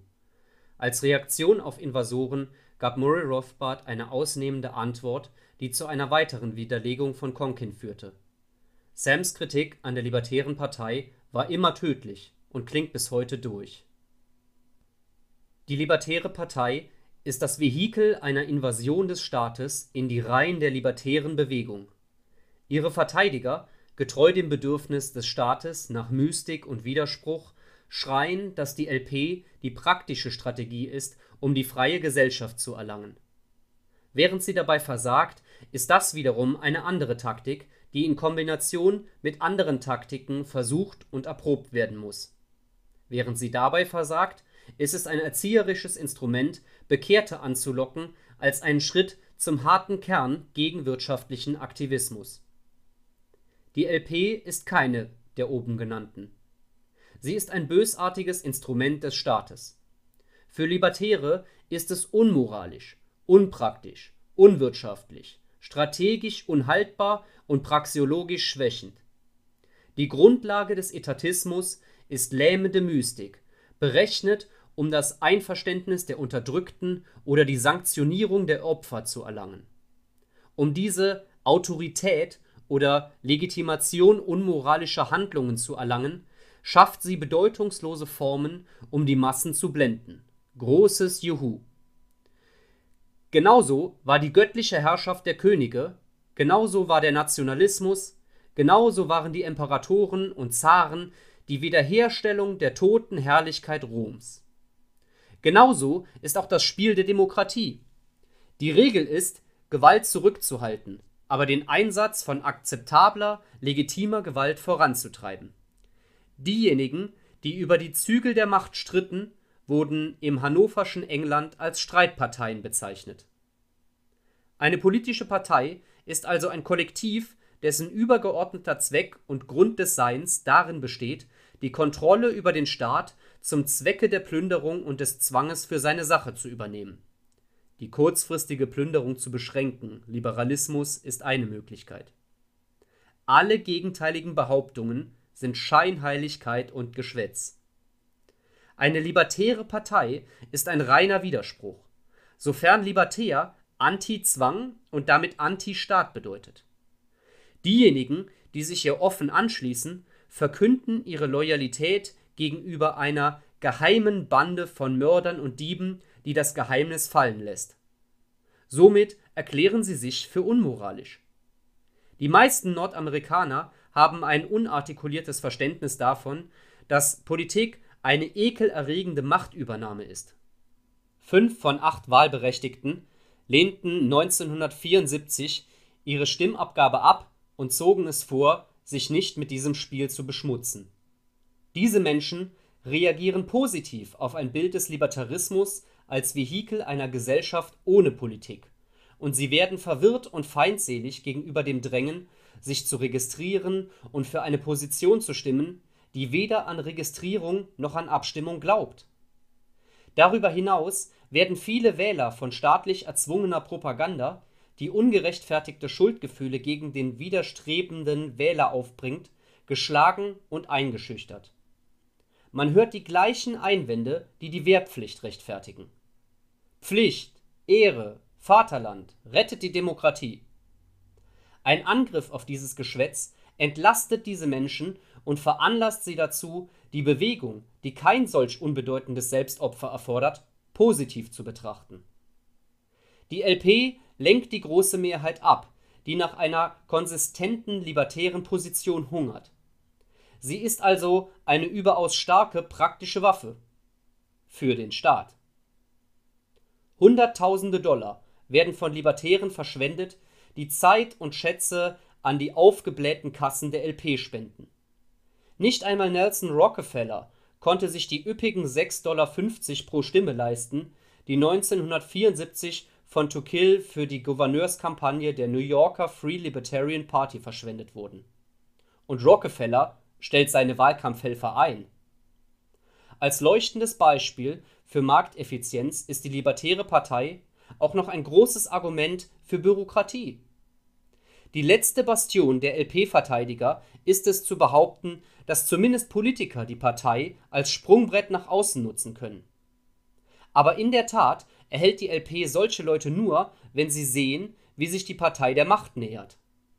Die professionellen Machiavellisten kümmern sich nicht darum, wem ihre Treue gebührt, sondern wer sie bezahlen kann. Fast alle Reihen der LP bestehen aus Idealisten, die sich alternativer, aktivistischer Möglichkeiten nicht bewusst sind, und die überwiegende Mehrheit der neuen Konvertiten würde nicht abstimmen, wenn die LP sie nicht dazu überreden würde. Der Umsatz ist groß, fast 50 Prozent pro Jahr in New York zum Beispiel. Und die meisten der ehemaligen Mitglieder, die Ausgetretenen, lehnen Politik und oft fruchtbare Formen des Aktivismus ab so remystifiziert die LP entweder den etatistischen Prozess oder neutralisiert die Gegner des Staates. Wieder eine höchst erfolgreiche Strategie für den Staat.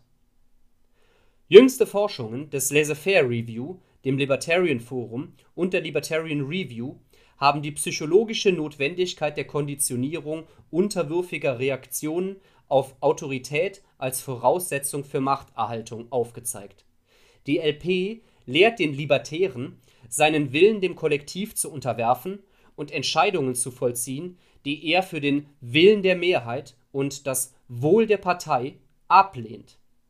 Das parlamentarische Verfahren lehrt ihnen Frustration, das Trittbrettfahren und das Aufgeben von Marktorganisationen. Hinterzimmerdeals, in den Rücken fallen und Machtblöcke lehren ihn das Überleben in einem Staat.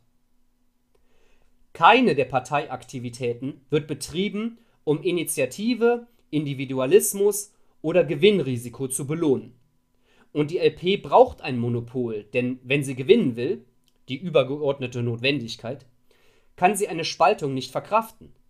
So wird der Kollektivismus wiedergeboren. Und daher, alles zusammengenommen, würde der Staat triumphieren, sollte die Partei gedeihen. Schon jetzt wirft die LP ihre Idealisten für die machiavellistischen Schmierfinken in ihrer Führung ab, um sie auf ihre Rolle vorzubereiten. Die Libertäre Partei steht als Fünfter im Bunde der Verurteilung. Als ein Invasor aus dem Staat, ein trojanisches Pferd, ein Saruman, ein Judas. Solange wir uns nicht befreien, können wir die Befreiung der anderen nicht predigen, ohne zu Recht ihr verspottendes Lachen zu ernten. Die Libertäre Partei muss weg. Sofort.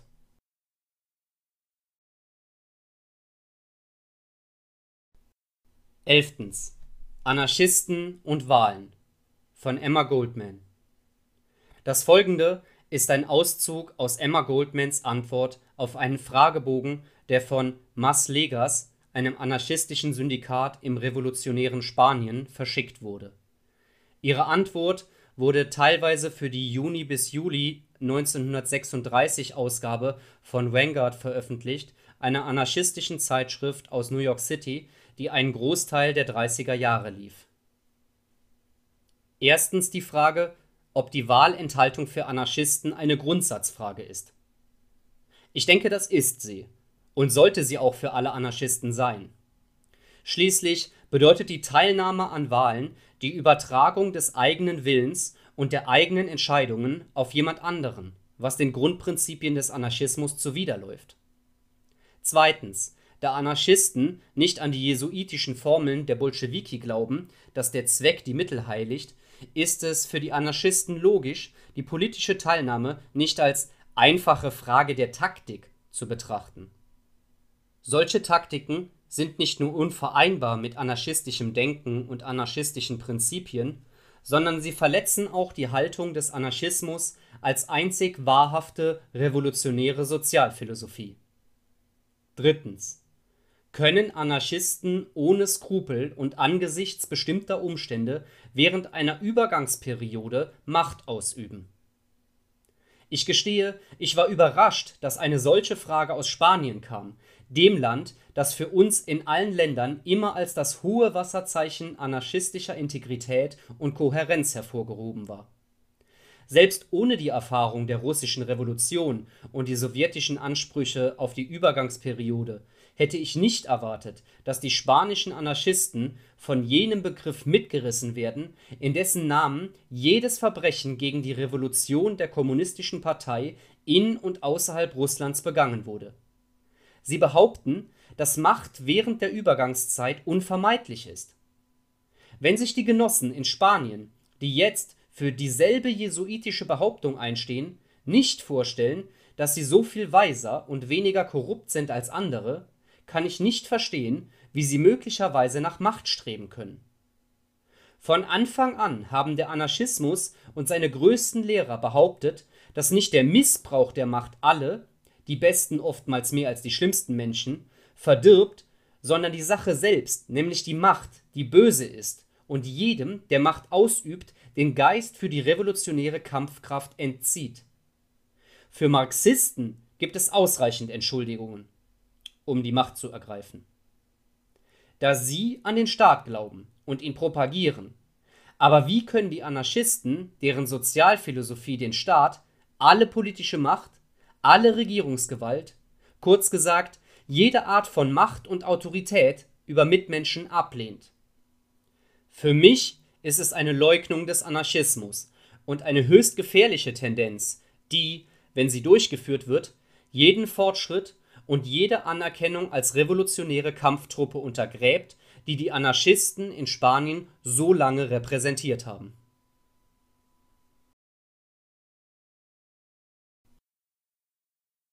Zwölftens. Unser Feind, die Partei. Von Samuel Edward Konkin III. Dieser Klassiker des Parteianarchismus von Sam Konkin erschien erstmals 1980 in einer Broschüre für die Bewegung der Libertären Linken und wird bis heute von Agoristen vertrieben. 1935 schrieb der Proto-Libertäre Albert J. Nock seine bahnbrechende Analyse über die Natur von Regierung und Gesellschaft. Unser Feind der Staat. Während des dunklen Zeitalters des Libertarismus, zwischen dem Fall von Benjamin Tucker 1908 und dem Aufstieg von Murray Rothbard 1965 – 70 haben die führenden libertären Denker die Freiheitssuchenden vor der Teilnahme am politischen Prozess gewarnt, das heißt vor der Wahlverfolgung und dem Machtstreben. Nock, sein Schüler Frank Roderoff, H. L. Mencken, Isabel Pattinson, Rose Wilder Lane, Leonard Read und Robert Lefebvre versuchten alle aufzuklären, anzuweisen und möglicherweise Alarm zu schlagen. Chodorow und Lefebvre waren beide maßgeblich für die Organisation von libertären Aktivisten. Chodorows Intercollegiate Society of Individualists ISI in den 1950er Jahren und Lefebvres Libertarian Alliance in den 1960er Jahren. Alle warnten davor, irgendwelche Politiker unter welchen Umständen auch immer zu unterstützen.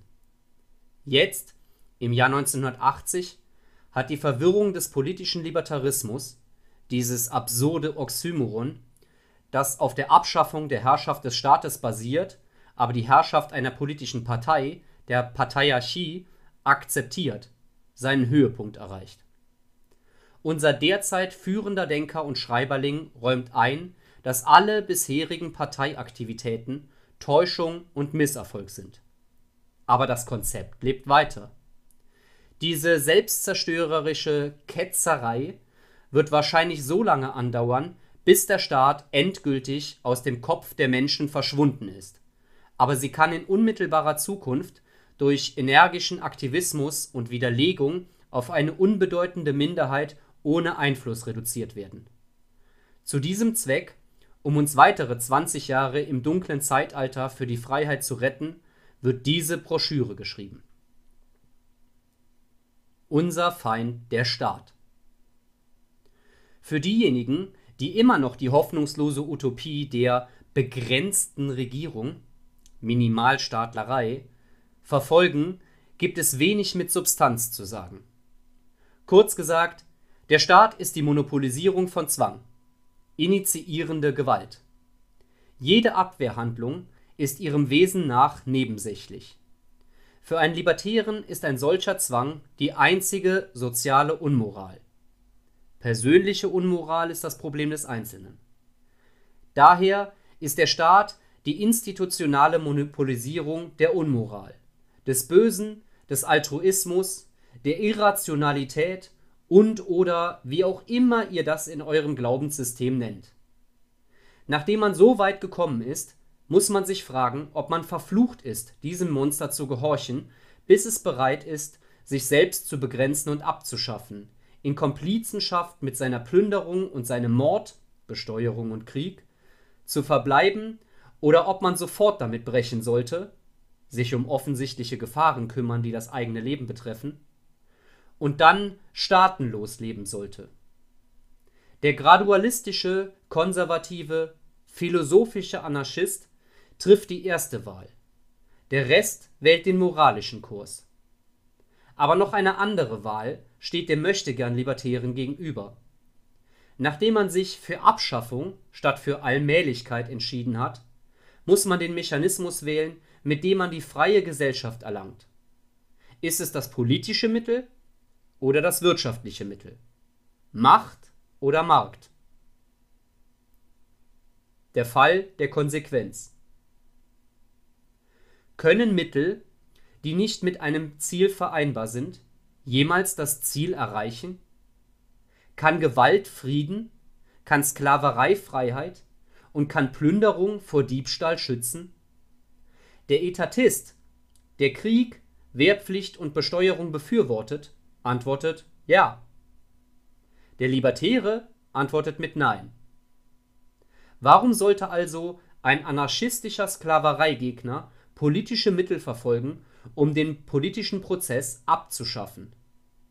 Das Ziel des Libertären ist eine freiwillige Gesellschaft, in der der Markt die Regierung ersetzt hat, in der die Wirtschaft ohne Politik funktioniert.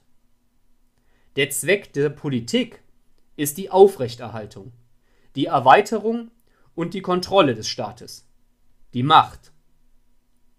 Der Markt liegt nicht auf dem Weg zur Macht, sondern auf dem Weg davon weg. Konsequenz für einen Libertären bedeutet nicht irgendeine schwebende Abstraktion einer nicht widersprüchlichen Philosophie, sondern eine Konsistenz der Theorie mit der Realität, der Ideologie und der Praxis, mit dem, was sein sollte und dem, was getan wird. Die Einhaltung von Gesetzen und Regularien ist für den politischen Weg notwendig. Die eigene Psychologie wird auf Parlamentarismus, Regularien und Kompromisse, Koalitionen und Verrat, Frohsinn und Hinterhältigkeit, Freude über die vergängliche Zustimmung anderer statt die eigenen Errungenschaften eingestellt. Dadurch ist man auf ein erfolgreiches Leben im Staat konditioniert. Indem man die Marktanarchie direkt durch die Gegenökonomie verfolgt, wird die eigene Psychologie auf Angebots-Nachfrageberechnungen, Risikobereitschaft, Handel mit Leuten von ähnlichem Eigeninteresse, daher von Natur aus vertrauenswürdig, auf Verkaufskunst und auf die Freude an persönlicher Zielerreichung (Profit) und die selbstkorrigierenden negativen Gefühle, die den Verlust begleiten, eingestellt. So ist man selbst darauf programmiert, erfolgreich zu leben – auf einem Marktplatz. Der konsequente oder gegenökonomische Libertäre, der Agorist, leidet nicht unter den Frustrationen, die sich aus den Selbstwidersprüchen des politischen Libertären ergeben, dem Parteiarchen. Der Staat verliert durch jede freie Transaktion, die unter Missachtung oder Umgehung seiner Gesetze, Regulierungen und Steuern begangen wird. Der Staat gewinnt durch jede Einhaltung, Akzeptanz und Zahlung an seine Institutionen. So schafft der Agorismus Anarchie und die Parteiarchie bewahrt den Staat.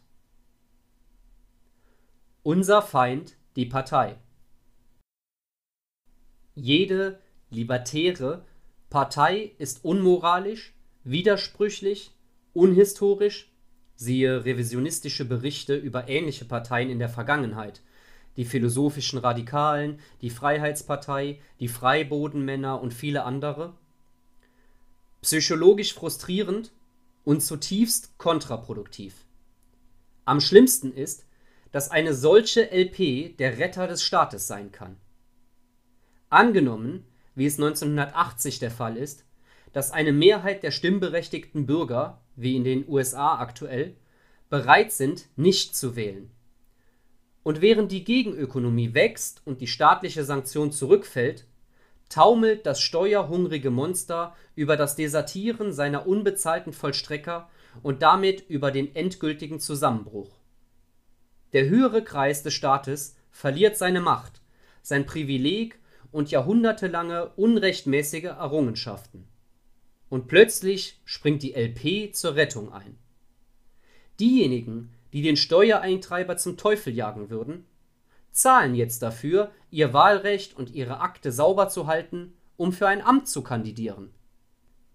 Diejenigen, die Gesetze verletzen und Vorschriften umgehen würden, halten jetzt das System aufrecht, um es zu einem späteren, zweckmäßigeren Zeitpunkt zu beseitigen. Und diejenigen, die ausweichen oder sich gegen die Vollstrecker des Staates verteidigen würden, akzeptieren das Ergebnis einer demokratischen Wahl.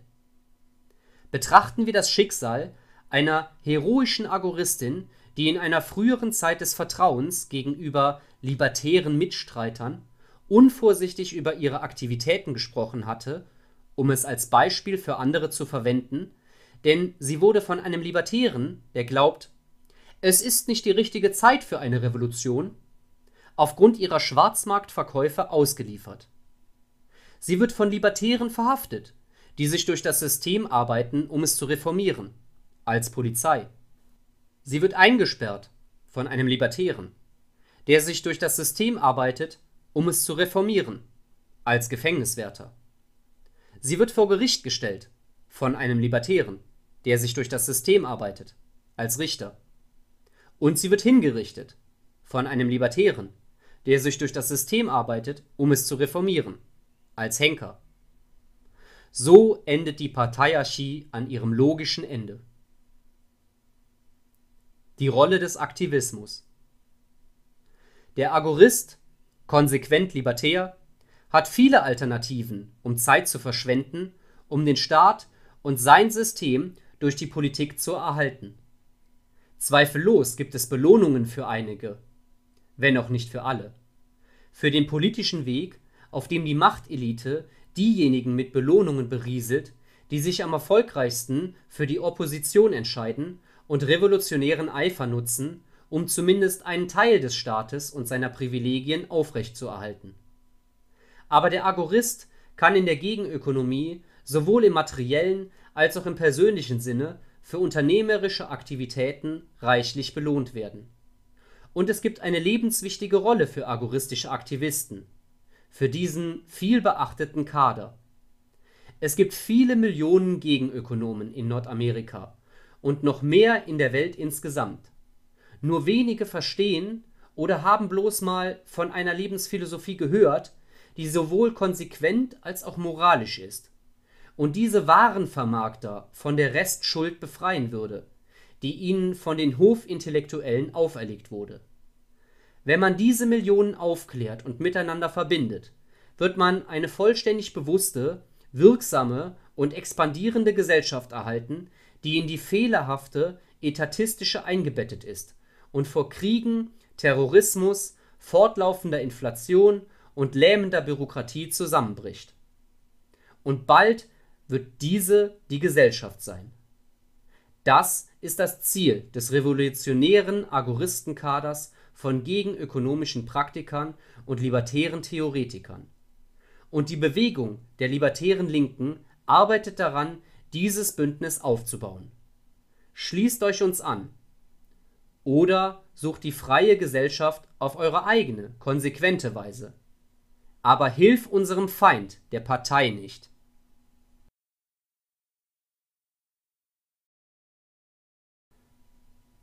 Dreizehntens. Noch einmal die Partei. Von Murray N. Rothbard. Murray Rothbard war ein überzeugter Verteidiger und Befürworter des politischen Handelns. Als solcher mag seine Aufnahme hier fehl am Platz erscheinen, aber der folgende Auszug aus der Mai-Ausgabe von 1972 des Libertarian Forums vernichtet die Bildungswissenschaft bzw. die Maskerade der Libertären Partei als eine Art Bildungsinstitution. Um Rothbard gegenüber fair zu sein, fügt er am Ende einen zusätzlichen Qualifikator hinzu, der hier nicht enthalten ist, und erklärt, dass der Weg, um diese unglückliche Sackgasse zu vermeiden, darin besteht, sich auf lebensfähige Parteien zu beschränken, was auf einen paläolibertären Ansatz hindeutet. Im Wesentlichen beschreibt Herr Nolan, dass der primäre Zweck der Libertären Partei nicht der unmittelbare Wahlsieg ist, sondern die Öffentlichkeit zu libertären Ideen zu erziehen. Wir dachten nie anders. Aber das Problem mit diesem Ansatz, einem langjährigen Ziel von Kleinstparteien, ist, dass die Psychologie der Masse der erzogenen Öffentlichkeit übersehen wird. Nehmen wir zum Beispiel die arme alte Sozialistische Arbeiterpartei Socialist Labour Party, die seit fast einem Jahrhundert beharrlich alle vier Jahre Präsidentschaftskandidaten nominiert und auf den Wahlzettel setzt.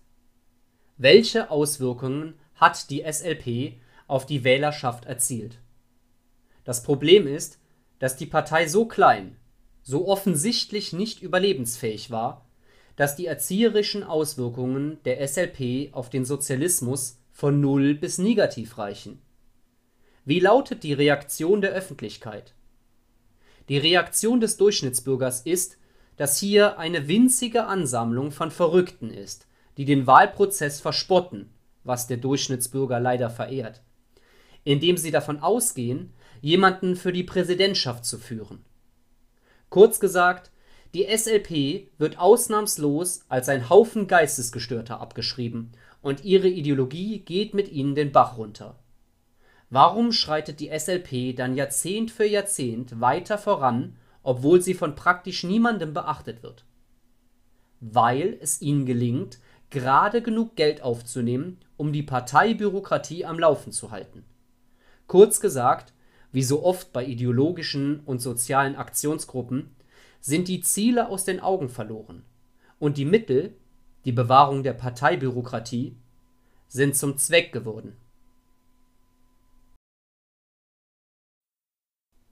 Vierzehntens. Gegen die LP von Sal Mayweather. Dieser Artikel wurde ursprünglich auf dem New Libertarian Blog im Dezember 2020 veröffentlicht und vergleicht die Erfolge der Gegenökonomie mit den Misserfolgen der Libertären Partei. Außerdem versucht er, einige der häufigeren Widersprüche von Parteianarchisten zu beantworten, wie Warum nicht beides? und Was ist mit Ron Paul? Im Agorismus ist kein Platz für Politik. Die Agora und politische Institutionen können genauso wenig koexistieren, wie der Zustand Ehe und Junggeselle koexistieren kann. Gegenökonomie und Politikaktivitäten schließen sich gegenseitig aus. Offen gesagt sollte es offensichtlich erscheinen, dass das Engagement in Politik und Antipolitik widersprüchlich und selbstzerstörerisch ist.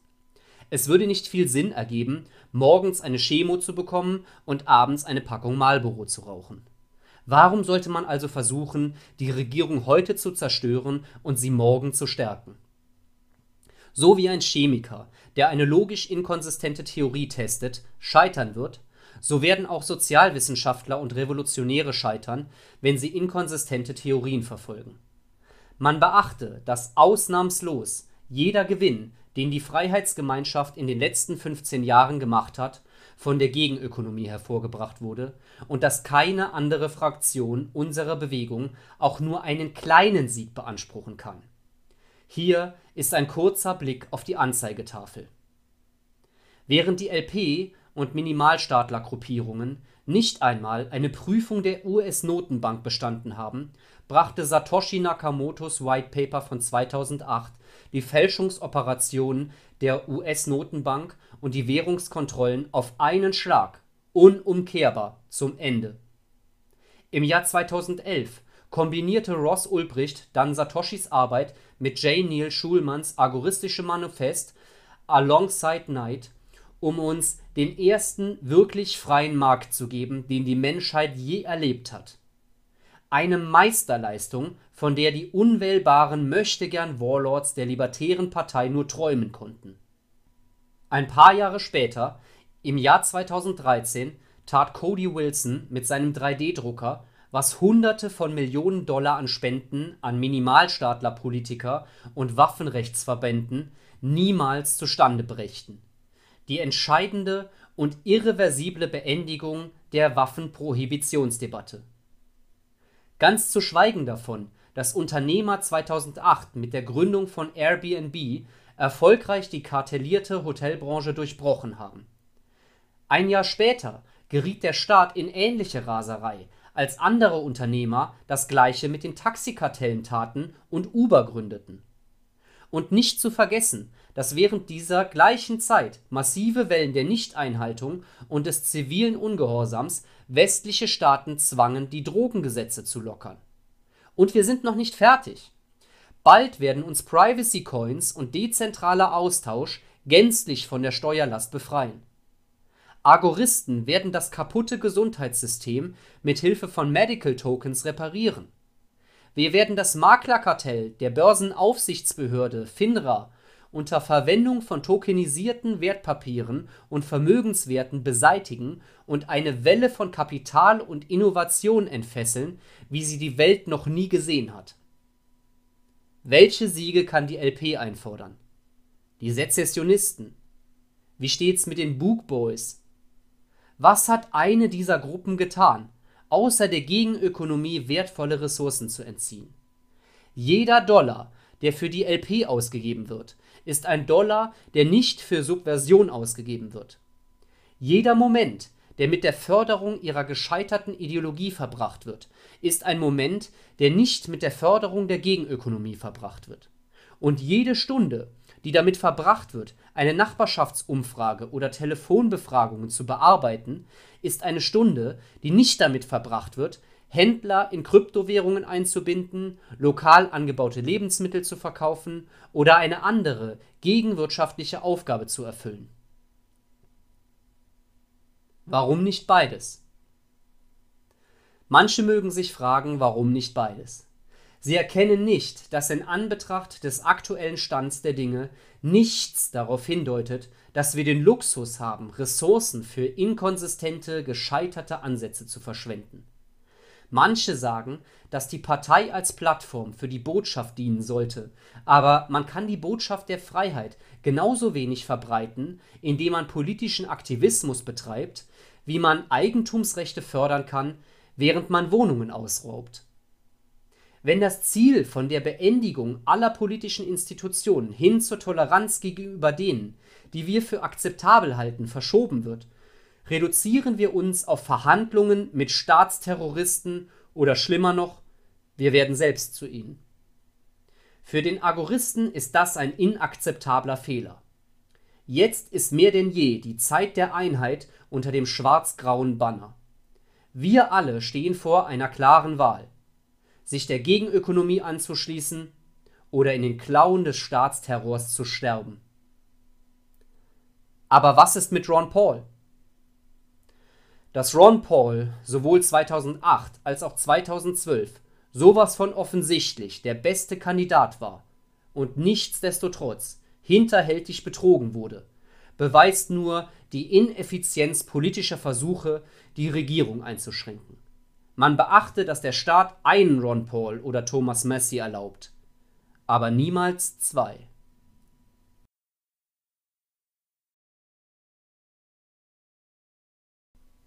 Buch 3 Die Theorie 15.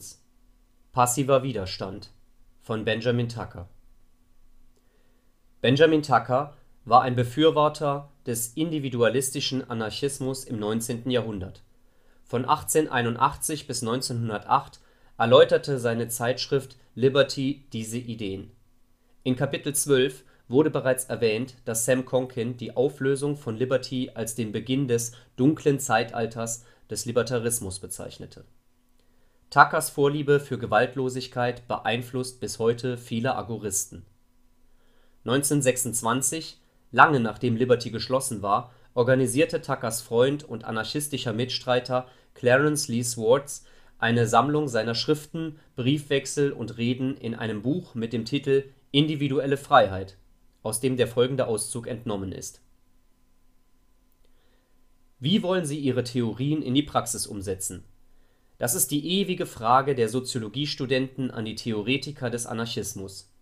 An einen dieser Fragesteller antwortete der Herausgeber von Liberty. Edgeworth trat durch Lucifer an mich heran, um zu erfahren, wie ich vorschlage, Onkel Sam auszuhungern.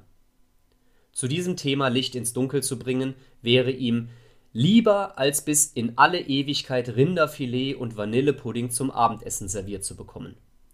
Er rätselte, ob ich mit der Klausel Widerstand gegen Besteuerung auf dem Sphinxkopf von Liberty über Gott und der Staat meine, dass wahre Anarchisten für ihre Grundsätze werben sollten, indem sie zulassen, dass Eigentum durch den Sheriff beschlagnahmt und bei einer Aktion verkauft werden, um solche persönlichen Opfer einander als Männer und Frauen eines gemeinsamen Glaubens bekannt zu werden, getreu dem Glauben an die Wurzel ihrer Interessen und vertrauenswürdig für kombiniertes Handeln. Wenn ich das meinte, wagte er es, mehrmals im Jahr an der Politik eines Tests zu zweifeln, der nicht diesen enormen Vampir, Onkel Sam, erschöpft, sondern unsere eigenen kleinen Geldbörsen, die für unsere Ideenpropaganda so notwendig sind, wobei die Verwirrung durch den Sheriff in vielen Teilen des Landes praktisch gleichbedeutend mit zehnfachen Steuern ist. Wenn ich andererseits eine Minderheit im Auge habe, die in der Lage ist, die Vorräte aus Onkel Sams Schatzkammer erfolgreich abzuziehen, möchte er fragen, wie irgendeine Minderheit, so respektabel sie in Zahlen und Intelligenz auch sei, dem von der Armee unterstützten Sheriff standhalten und dem Staat den Tribut verweigern kann. Fair und angemessen waren diese Fragen, und ich beantworte sie gerne. In erster Linie hängt also die Politik, die von einzelnen und isolierten Anarchisten verfolgt werden soll, von den Umständen ab. Weder ich noch Edgeworth glauben an irgendeine törichte Verschwendung von benötigtem Material. Es ist keine weise Kriegsführung, die Munition dem Feind zuzuwerfen, außer durch das Rohr einer Kanone. Aber wenn du den Feind dazu zwingen kannst, seine Munition zu verschwenden, indem du sein Feuer auf eine gründlich geschützte Stelle ziehst, wenn du ihn auf jede erdenkliche Weise nervst und belästigst, dann treibe ihn zum letzten Mittel, seine tyrannischen und invasiven Zwecke zu entblößen und ihn in die Haltung eines intriganten Schurken zu versetzen, der ehrliche Männer zum Zwecke der Plünderung angreift. Es gibt keine bessere Strategie. Lasst also keinen Anarchisten sein Eigentum in Reichweite der Klauen des Sheriffs platzieren. Aber eines Jahres, wenn er sich außergewöhnlich stark und unabhängig fühlt, wenn sein Verhalten keine ernsthaften persönlichen Verpflichtungen beeinträchtigen kann, wenn er im Großen und Ganzen lieber ins Gefängnis gehen würde als nicht, und wenn sein Eigentum in einer solchen Form ist, dass er es erfolgreich verbergen kann, soll er dem Gutachter Eigentum eines bestimmten Wertes erklären und dann dem Eintreiber beim Eintreiben trotzen.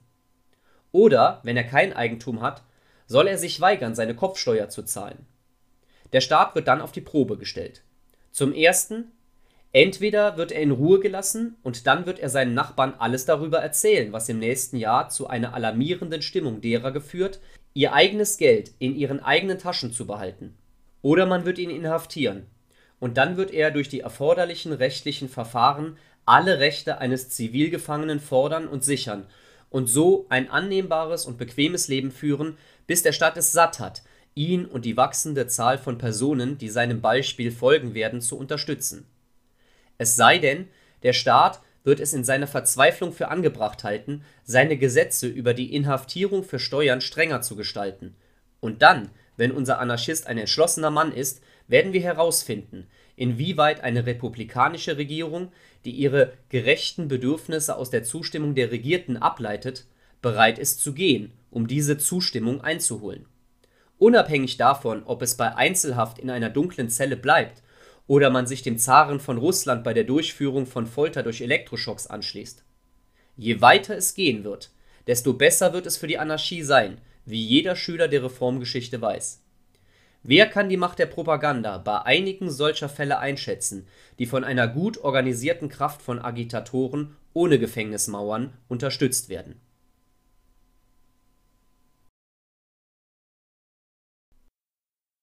Sechzehntens. Die Welt retten durch Selbstrettung. Von Peer Billund. Warum beschäftigen sich Libertäre mit der Befreiung der Gesellschaft und nicht mit sich selbst? Dies ist ein seltsames Verhalten für eine Gruppe von Leuten, die ständig die Vorherrschaft des Individuums über das Kollektiv proklamieren. In diesem Meisterwerk beschreibt Peer Billund, was offensichtlich sein sollte: dass Veränderung zu Hause beginnt. Während wir andere nicht zwingen können, nach den Prinzipien der Freiheit zu leben, können wir sie selbst ergreifen und in unser eigenes Leben integrieren. Das ist die wahre Bedeutung von Freiheit Libertäre sind im Allgemeinen oft verwirrt darüber, wie sie die freie Gesellschaft, die sie sich vorstellen, herbeiführen können. Es scheint fast unmöglich, den Staat in seine minimalstaatliche Form zu bringen und noch schwieriger, ihn ganz abzuschaffen und einen Zustand der Anarchie zu sichern. Wie stellen wir das also an? Worin muss unsere Strategie bestehen? Wo sollen wir in unserer Kampagne beginnen, um die Massen zu entprogrammieren, die Gehirnwäsche umzukehren, sie aufzuklären und zu bevollmächtigen. Hast du dir jemals diese Fragen des Wie immer und immer wieder gestellt, nur um Zweifel und Ernüchterung zu finden? Ich weiß, dass ich das getan habe. Das Ausmaß der Rettung der Welt ist überwältigend, wenn überhaupt möglich. Vielleicht stimmt etwas nicht mit der libertären Grundidee, dem Nicht-Aggressionsprinzip, da es nicht gelingt, Menschen anzuziehen und aus den Ketten der Unwissenheit zu befreien. Nein, das ist es nicht. Das Problem spielt sich in deinem Kopf ab, in der Wahl deiner Mission. Du bleibst so stur bei deiner Vision, dass du nicht erkennst, dass du völlig falsch liegst. Der Grund, warum du den Weg nach vorne nicht zu finden scheinst, ist, dass du einen Schritt zu viel in die falsche Richtung gemacht hast. In Wirklichkeit leidest du unter dem Erlöserkomplex. Warum versuchen, die Welt zu retten, wenn du nicht einmal dich selbst retten kannst? Schauen wir uns die Fakten an. Es gibt keinen heiligen Gral. Eine andere Art, es auszudrücken, wäre zu sagen, dass es so etwas wie die Welt oder die Gesellschaft nicht gibt. Es gibt nur Menschen, nur Individuen, die sich entscheiden, mit anderen Individuen als Paar, Familie, Team, Bruderschaft, Gewerkschaft, religiösem Kult oder Kirche zu interagieren oder sich ihnen anzuschließen und so weiter. Das ist für Libertäre eine Selbstverständlichkeit.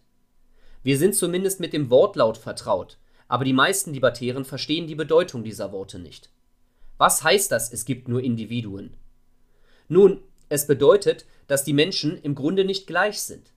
Sie können Werte, Besitztümer und Nachbarschaften teilen, aber sie sind nicht gleich. Es bedeutet, dass sie unterschiedliche Werte, unterschiedliche Besitztümer haben und in verschiedenen Nachbarschaften leben können. Wir verstehen das, aber wir verstehen im Allgemeinen nicht, dass das ebenfalls bedeutet, dass es kein einziges Argument geben kann, das alle anderen Argumente wertlos macht. Es ist nicht möglich, alle Menschen von der Großartigkeit der libertären Prinzipien zu überzeugen. Es gibt immer Menschen, die bereit sind, Freiheit für etwas anderes zu opfern. Mal sehen, ob wir die Bedeutung all dessen richtig verstehen, indem wir dasselbe sagen, aber aus einem anderen Blickwinkel. Es ist nicht möglich, die Welt libertär zu machen. Man kann anderen keine Freiheit aufzwingen. Das wäre nicht Freiheit, sondern Gewalt. Man kann andere nicht stärken oder ermächtigen, indem man sie zwingt, Entscheidungen zu treffen. Das würde bedeuten, sie dem eigenen Willen zu unterwerfen, den sie selbst wählen müssen, anstatt den eines anderen. Man kann Macht nicht abschaffen oder schwächen, indem man sie für sich beansprucht.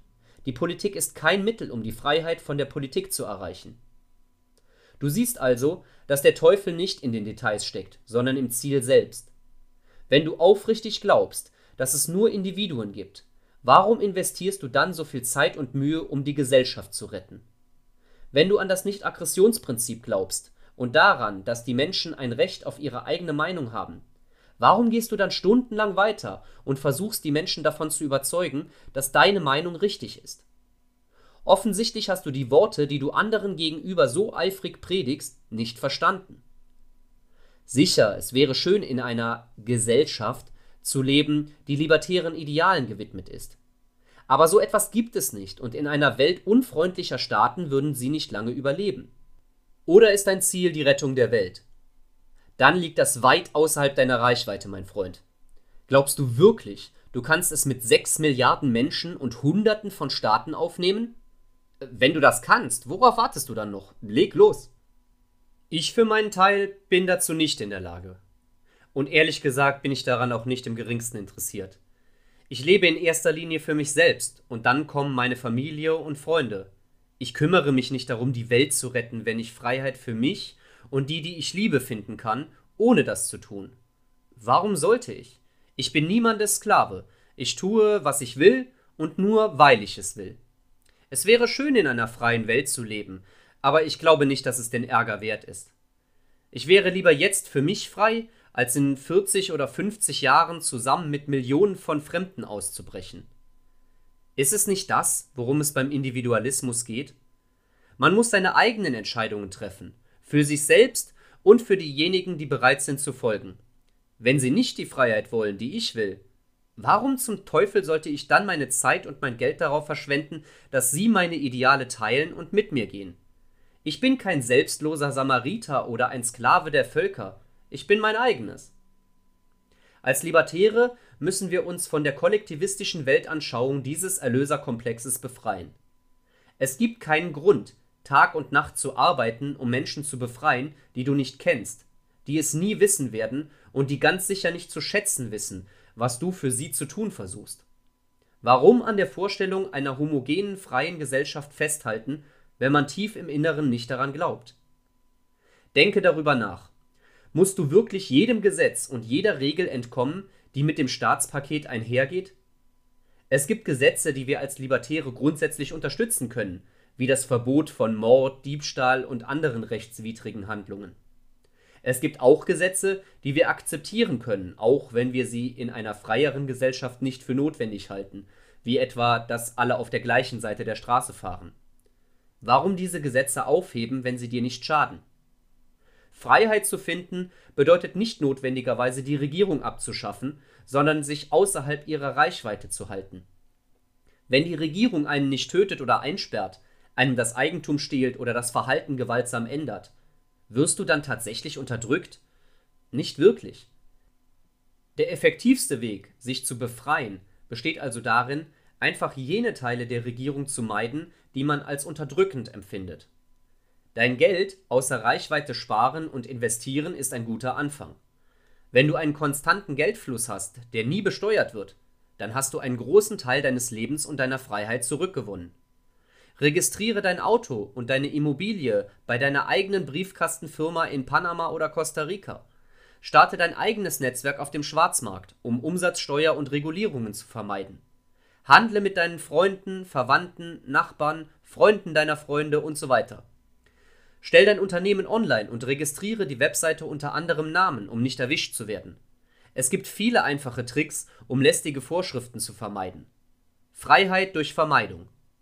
Es liegt in deinem Interesse, deine Zeit und dein Geld dort einzusetzen, wo du am meisten profitierst, nicht jemand anderes.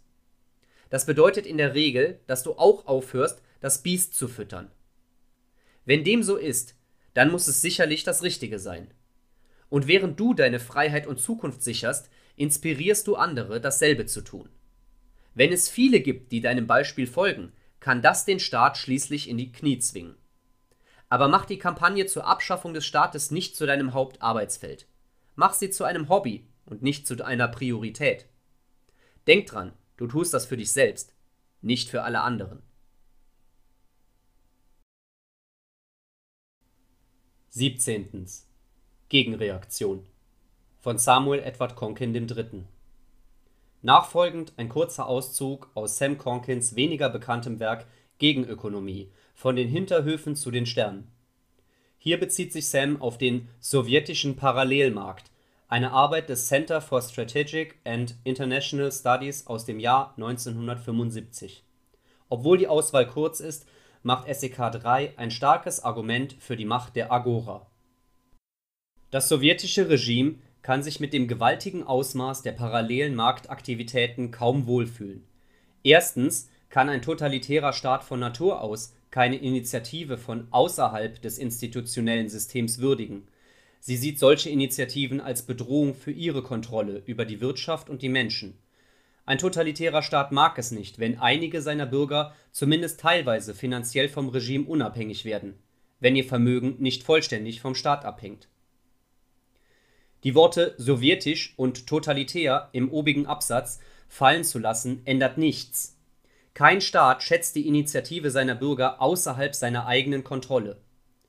Bedeutsam ist hier die Hilflosigkeit des Staates gegenüber gegenökonomischen Aktivitäten und die Stärke der Individuen das ist nicht bloß alle Macht dem Volk, sondern Macht für das Individuum. Und der totalitärste Ausdruck des Kollektivismus kann ihn nicht vernichten. Schlimmer noch, die Gegenökonomie korrodiert, korrumpiert, zersplittert und zerschmettert letztendlich den Staat. Neben der Gewinnung seiner Bürger durch die Wiederherstellung öffentlicher Güter in Klammern (Staatsplünderung) an den privaten Sektor verursacht der Schwarzmarkt auch schwerwiegende wirtschaftliche Verzerrungen und stört offizielle Wirtschaftspläne. Aus der Sicht staatlicher Wirtschaftsagenturen könnten Ausrüstungen und Vorräte, die auf dem Parallelmarkt von einigen energischen Managern bezogen werden, eher benötigt werden und von anderen Unternehmen und Unternehmen effizienter genutzt werden. Aber dieses Bedürfnis liegt im Urteil der Planer des Staates.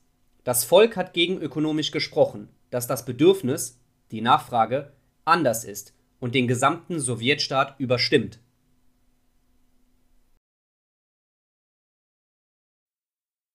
Achtzehntens. Die Praktikabilität der Antipolitik von Alex Utopium Alex Utopium ist ein Agorist und gegenökonomischer Praktiker mit Sitz in Oslo, Norwegen. Dieser Artikel erschien zuerst auf The New Libertarian und ist nicht nur ein enormer Dämpfer für die Politik, sondern auch ein Aufruf zu den Waffen. Im Sinne von Druck deine eigene Genehmigung. Das Nullsummenspiel der parlamentarischen Sitze. Die Idee der Demokratie und die idealistische Skulptur, die ihre Anhänger aus dieser Idee herausgeschnitzt haben, ist nichts weniger als eine Raubkopie und ein Betrug. Die Propaganda, die die Idee umgibt, ist so stark in der öffentlichen DNA verwurzelt, dass es einem fremd geworden ist, die Institution der Demokratie selbst in Frage zu stellen. Wenn du den Normen und Signalen des Tages folgst, hast du vielleicht die Erlaubnis, an den Ecken einzelner Ideen der Institution zu knabbern. Aber wage es nicht, die Struktur zu berühren, die auf heiligem Land gebaut ist. Es ist nicht schwer zu verstehen, warum die Idee von willigen Teilnehmern des Betrugs geschützt und gepflegt wird. Sie wird sittsam beworben, verpackt und vermarktet. Aber wenn es keine Korrelation zwischen dem Produkt und seiner Beschreibung gibt, kaufst du dich nur in den Glanz und die Spezialeffekte der Vorschau ein, nicht in den Film.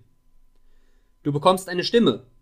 Wenn deine Idee, die Stimme, Teil der Mehrheit ist, gewinnst du.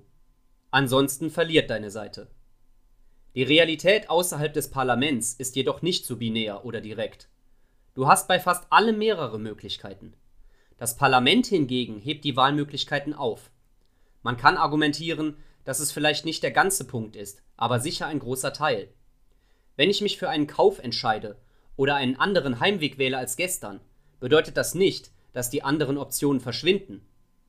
Ich bin nicht besonders daran interessiert, Entscheidungen für andere zu entfernen, die mir nicht direkt entgegenstehen. Was, wenn deren Wahl die bessere war? Oder die einzige, die sie sich leisten konnten? Was, wenn sich die Wahl der anderen zu etwas entwickelt, das ich in Zukunft nicht mehr verpassen möchte? Es ist nicht in meinem Interesse, Optionen einzuschränken, sondern sie zu erweitern, und das ist ein Kampf gegen die Teilnahme an der parlamentarischen Politik. Für mich ist Wählen und die Hoffnung auf den Sieg Gewalt. Das System ist so aufgebaut, dass, wenn meine Seite eine Wahl gewinnt, wir andere für die Teilnahme an etwas, an das sie glauben, einschränken. Parlamentarische Sitze sind begrenzt. Es wird ein Nullsummenspiel gespielt. Etwas, das ich nehme, entfernt etwas von jemand anderem unter diesen Bedingungen. Ich bin nicht daran interessiert, dies zu tun. Ich bin daran interessiert, etwas ganz anderes aufzubauen. Lass diese demokratischen Anbeter in ihren Tempel gehen und sie sich um ihre Angelegenheiten kümmern. Druck deine eigene Genehmigung. Was ist eine effektivere Möglichkeit, deine Persönlichkeitsrechte zu schützen? Dein Geld Bill Weld zu geben oder Tor runterzuladen? Sell the Agorist. Eine verbreitete Haltung zum Beharren auf Politik ist, wenn du nicht an der Politik teilnimmst, öffnest du dich, um den Entscheidungen anderer zum Opfer zu fallen. Das sieht aus wie das Einnehmen einer fairen Position, bis man feststellt, was für eine enorme Menge an Zeit und Geld man braucht, um sich zu schützen. Bei den letzten schwedischen Wahlen betrug die Wahlbeteiligung erstaunliche 87 Prozent, bei der letzten amerikanischen 61 Prozent. Zugegeben, nicht jeder wird gegen deine bestimmte Idee stimmen, aber um deine Idee von deinem Kopf und auf ein Regierungspapier zu bekommen und sie gestempelt und in das Staatsbuch abgelegt zu bekommen, erfordert immer noch eine wahnsinnige Menge an Geld und Energie. Wahlen sind eine Milliarden-Dollar-Industrie in Amerika. Es ist ein fein abgestimmtes und anspruchsvolles Geschäft, in das man sich hineinknien muss, und gute Ideen allein werden das nicht hinbekommen. Selbst wenn du die Ressourcen sammelst, das zu schaffen, du hast immer noch keine Garantie, dass es auf akzeptable Weise funktioniert. Die Macht ist weit vom Volk entfernt, ganz im Gegensatz zur beliebten demokratischen Propaganda. Die einzige Stimme, die du in der Hosentasche hast, wird dir nichts anderes als ein Stück deines Vertreters kaufen.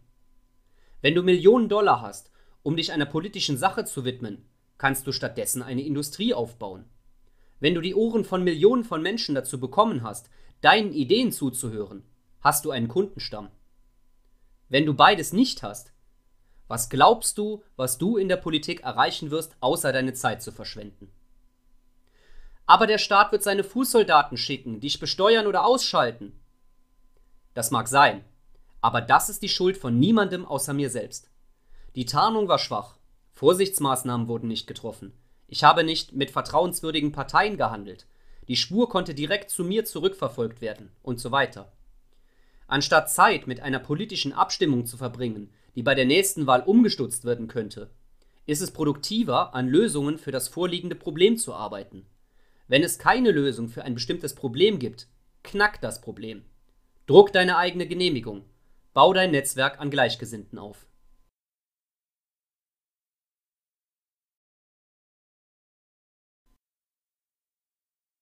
19. Libertärer Kommunalismus von Murray Bookchin Murray Bookchin war ein hitzköpfiger linker Theoretiker, der sich selbst als Sozialanarchist bezeichnete. In diesem Stück stellt er seine heute berühmte Theorie des libertären Kommunalismus vor, die eine lokalisierte Form der direkten Demokratie war. Der folgende Auszug enthält seine Rechtfertigung, die Politik aufzugeben und einen radikaleren Ansatz zu suchen. Vielleicht ist das größte Versagen der Bewegungen für den sozialen Wiederaufbau ich beziehe mich insbesondere auf die Linke, auf radikale Ökologiegruppen und auf Organisationen, die behaupten, für die Unterdrückten zu sprechen, ihr Mangel an einer Politik, die die Menschen über die Grenzen des Status quo hinausführen wird. Politik heutzutage bedeutet das Duell zwischen bürokratischen Top-Down-Parteien für das Wahlbüro, die leere Programme für soziale Gerechtigkeit anbieten, um eine unbestimmte Wählerschaft anzuziehen. Sobald sie im Amt sind, verwandeln sich ihre Programme für gewöhnlich in einen Strauß von Kompromissen. In dieser Hinsicht unterscheiden sich viele grüne Parteien in Europa nur geringfügig von konventionellen parlamentarischen Parteien. Auch haben die sozialistischen Parteien mit all ihren verschiedenen Etiketten keine grundlegenden Unterschiede zu ihren kapitalistischen Gegenentwürfen gezeigt. Natürlich ist die Gleichgültigkeit der euro-amerikanischen Öffentlichkeit, ihr Unpolitismus, verständlicherweise deprimierend. In Anbetracht ihrer niedrigen Erwartungen wenden sie sich, wenn die Menschen wählen, normalerweise an etablierte Parteien, wenn auch nur, weil sie als Machtzentren in praktischen Angelegenheiten in irgendeiner Weise Ergebnisse hervorbringen können. Wenn man sich damit plagt, zu wählen, argumentieren die meisten Menschen, warum eine Stimme an eine neue marginale Organisation verschwenden, die alle Merkmale der Großen hat und die schließlich beschädigt werden wird, wenn sie aufsteigt. Man betrachte bloß die deutschen Grünen, deren inneres und öffentliches Leben sich zunehmend dem anderer Parteien im neuen Reich annähert. Dass dieser politische Prozess seit Jahrzehnten fast ohne grundlegende Veränderung andauert, ist zum großen Teil auf die Trägheit des Prozesses selbst zurückzuführen. Die Zeit verschleißt die Erwartungen und die Hoffnungen werden oft auf Gewohnheiten reduziert, da eine Enttäuschung auf die nächste folgt. Die Rede von einer neuen Politik, von verstörender Tradition, die so alt ist wie die Politik selbst, wird nicht überzeugender. Zumindest seit Jahrzehnten sind die Veränderungen, die in der radikalen Politik stattgefunden haben, größtenteils Änderungen in der Rhetorik und nicht in der Struktur. Die deutschen Grünen sind nur die jüngste einer Abfolge von parteilosen Parteien, um ihre ursprüngliche Art der Beschreibung ihrer Organisation zu verwenden, die sich von einem Versuch, die Graswurzelpolitik zu praktizieren, abgewandt haben, ironischerweise ausgerechnet im Bundestag, um eine typische parlamentarische Partei zu werden. Die Sozialdemokratische Partei in Deutschland, die Arbeiterpartei in Großbritannien, die Neue Demokratische Partei in Kanada, die Sozialistische Partei in Frankreich und andere qualifizieren sich heute trotz ihrer ursprünglichen emanzipatorischen Visionen kaum noch als liberale Parteien, in denen ein Franklin D. Roosevelt oder ein Harry Truman ein komfortables Zuhause gefunden hätten. Was auch immer für soziale Ideale diese Parteien vor Generationen gehabt haben mögen, wurde durch die Pragmatik des Gewinnens, des Haltens und des Erweiterns ihrer Macht in ihren jeweiligen parlamentarischen und ministeriellen Gremien verdunkelt. Gerade solche parlamentarischen und ministeriellen Ziele nennen wir heute Politik. Für die moderne politische Fantasie ist Politik genau ein Bündel von Techniken, um Macht in repräsentativen Gremien zu halten, insbesondere in der Legislative und Exekutive, und keine moralische Berufung, die auf Rationalität, Gemeinschaft und Freiheit basiert.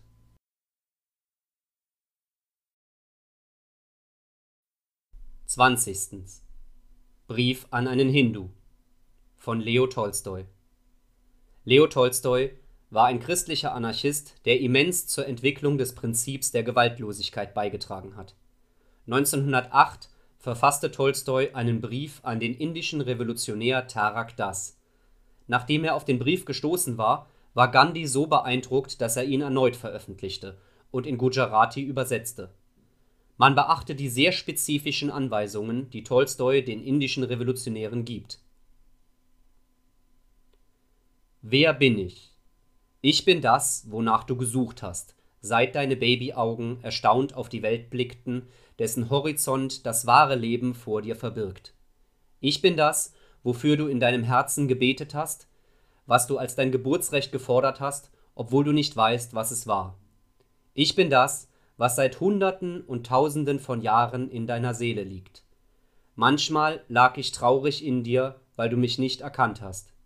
Manchmal erhob ich meinen Kopf, öffnete meine Augen und streckte meine Arme aus, um dich entweder zärtlich und leise oder energisch zu rufen und zu fordern, dass du dich gegen die eisernen Ketten auflehnst, die dich an die Erde gebunden haben. Krishna. In deiner Zeitschrift nennst du das Grundprinzip, das die Handlungen deines Volkes leiten sollte. Die Maxime Widerstand gegen Aggression ist nicht bloß gerechtfertigt, sondern zwingend erforderlich. Widerstandslosigkeit verletzt sowohl Altruismus als auch Egoismus. Die Liebe ist der einzige Weg, die Menschheit von allen Übeln zu befreien, und in ihr habt auch ihr die einzige Möglichkeit, euer Volk vor der Versklavung zu bewahren. In sehr alten Zeiten wurde die Liebe mit besonderer Kraft und Klarheit unter eurem Volk als religiöse Grundlage des menschlichen Lebens verkündet. Liebe und gewaltsamer Widerstand gegen Übeltäter beinhalten einen solchen gegenseitigen Widerspruch, dass der gesamte Sinn und die Bedeutung der Vorstellung von Liebe völlig zerstört werden. Und was folgt dann? Mit leichtem Herzen und im 20. Jahrhundert leugnest du Anhänger eines religiösen Volkes, deren Rechte und fühlst dich von deiner wissenschaftlichen Aufklärung und deinem Recht, dies zu tun, überzeugt. Und du wiederholst, versteh das nicht falsch, die erstaunliche Dummheit, die dir von den Befürwortern der Gewaltanwendung, den Feinden der Wahrheit, den Dienern zuerst der Theologie und dann der Wissenschaft, deinen europäischen Lehrern in dich hinein indoktriniert wurde. Du sagst, dass die Engländer dein Volk versklavt und dich unterworfen haben, weil letztere sich nicht entschlossen genug gewehrt haben und nicht Gewalt mit Gewalt begegnet sind. Aber genau das Gegenteil ist der Fall. Wenn die Engländer das indische Volk versklavt haben, dann deshalb, weil letzteres Gewalt als das Grundprinzip der gesellschaftlichen Ordnung anerkannte und immer noch anerkennt. In Übereinstimmung mit diesem Prinzip unterwarfen sie sich ihren kleinen Rajas und kämpften in ihrem Namen gegeneinander, kämpften gegen die Europäer, die Engländer und versuchen nun erneut mit ihnen zu kämpfen. Eine kommerzielle Firma versklavte eine Nation, die 200 Millionen umfasst. Erzählt das einem Mann, der frei von Aberglauben ist, und er wird nicht begreifen, was diese Worte bedeuten. Was bedeutet es, dass 30.000 Männer, keine Sportler, sondern schwache und gewöhnliche Menschen, 200 Millionen energische, kluge, fähige und freiheitsliebende Menschen unterworfen haben. Machen diese Zahlen nicht deutlich, dass es nicht die Engländer sind, die die Inder versklavt haben, sondern dass die Inder sich selbst versklavt haben? Wenn die Inder sich beschweren, dass die Engländer sie versklavt haben, dann ist das, als hätten sich Trunkenbolde darüber beschwert, dass die Spirituosenhändler, die sich unter ihnen niedergelassen haben, sie versklavt haben. Du erklärst ihnen, dass sie vielleicht aufhören sollen zu trinken, aber sie antworten, dass sie so daran gewöhnt sind, dass sie nicht davon absehen können und dass sie Alkohol brauchen, um ihre Energie aufrechtzuerhalten. Ist das nicht dasselbe mit den Millionen von Menschen, die sich Tausenden oder sogar bloß Hunderten von anderen Menschen ihrer eigenen oder einer anderen Nation unterwerfen? Wenn das indische Volk mit Gewalt versklavt wird, dann nur, weil es selbst von Gewalt lebt und gelebt hat und das der Menschheit innewohnende ewige Gesetz der Liebe nicht anerkennt. Mitleidig und töricht ist der Mann, der sucht, was er bereits hat und nicht weiß, dass er es hat. Ja, mitleidig und töricht ist der, der die Glückseligkeit der Liebe, die ihn umgibt und die ich ihm gegeben habe, nicht kennt. Krishna.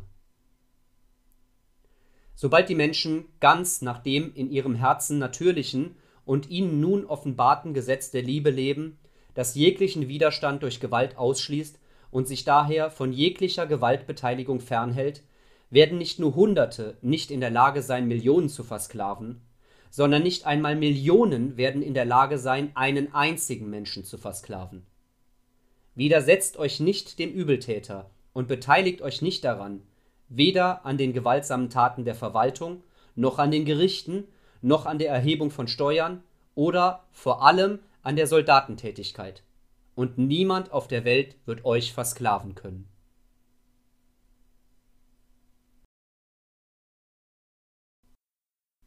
Einundzwanzigstens. Der gesetzlose Staat von Karl Hess Antipolitik wird oft mit der Begründung gerechtfertigt, dass politische Lösungen für den Etatismus nicht pragmatisch sind, dass sie einfach nicht funktionieren.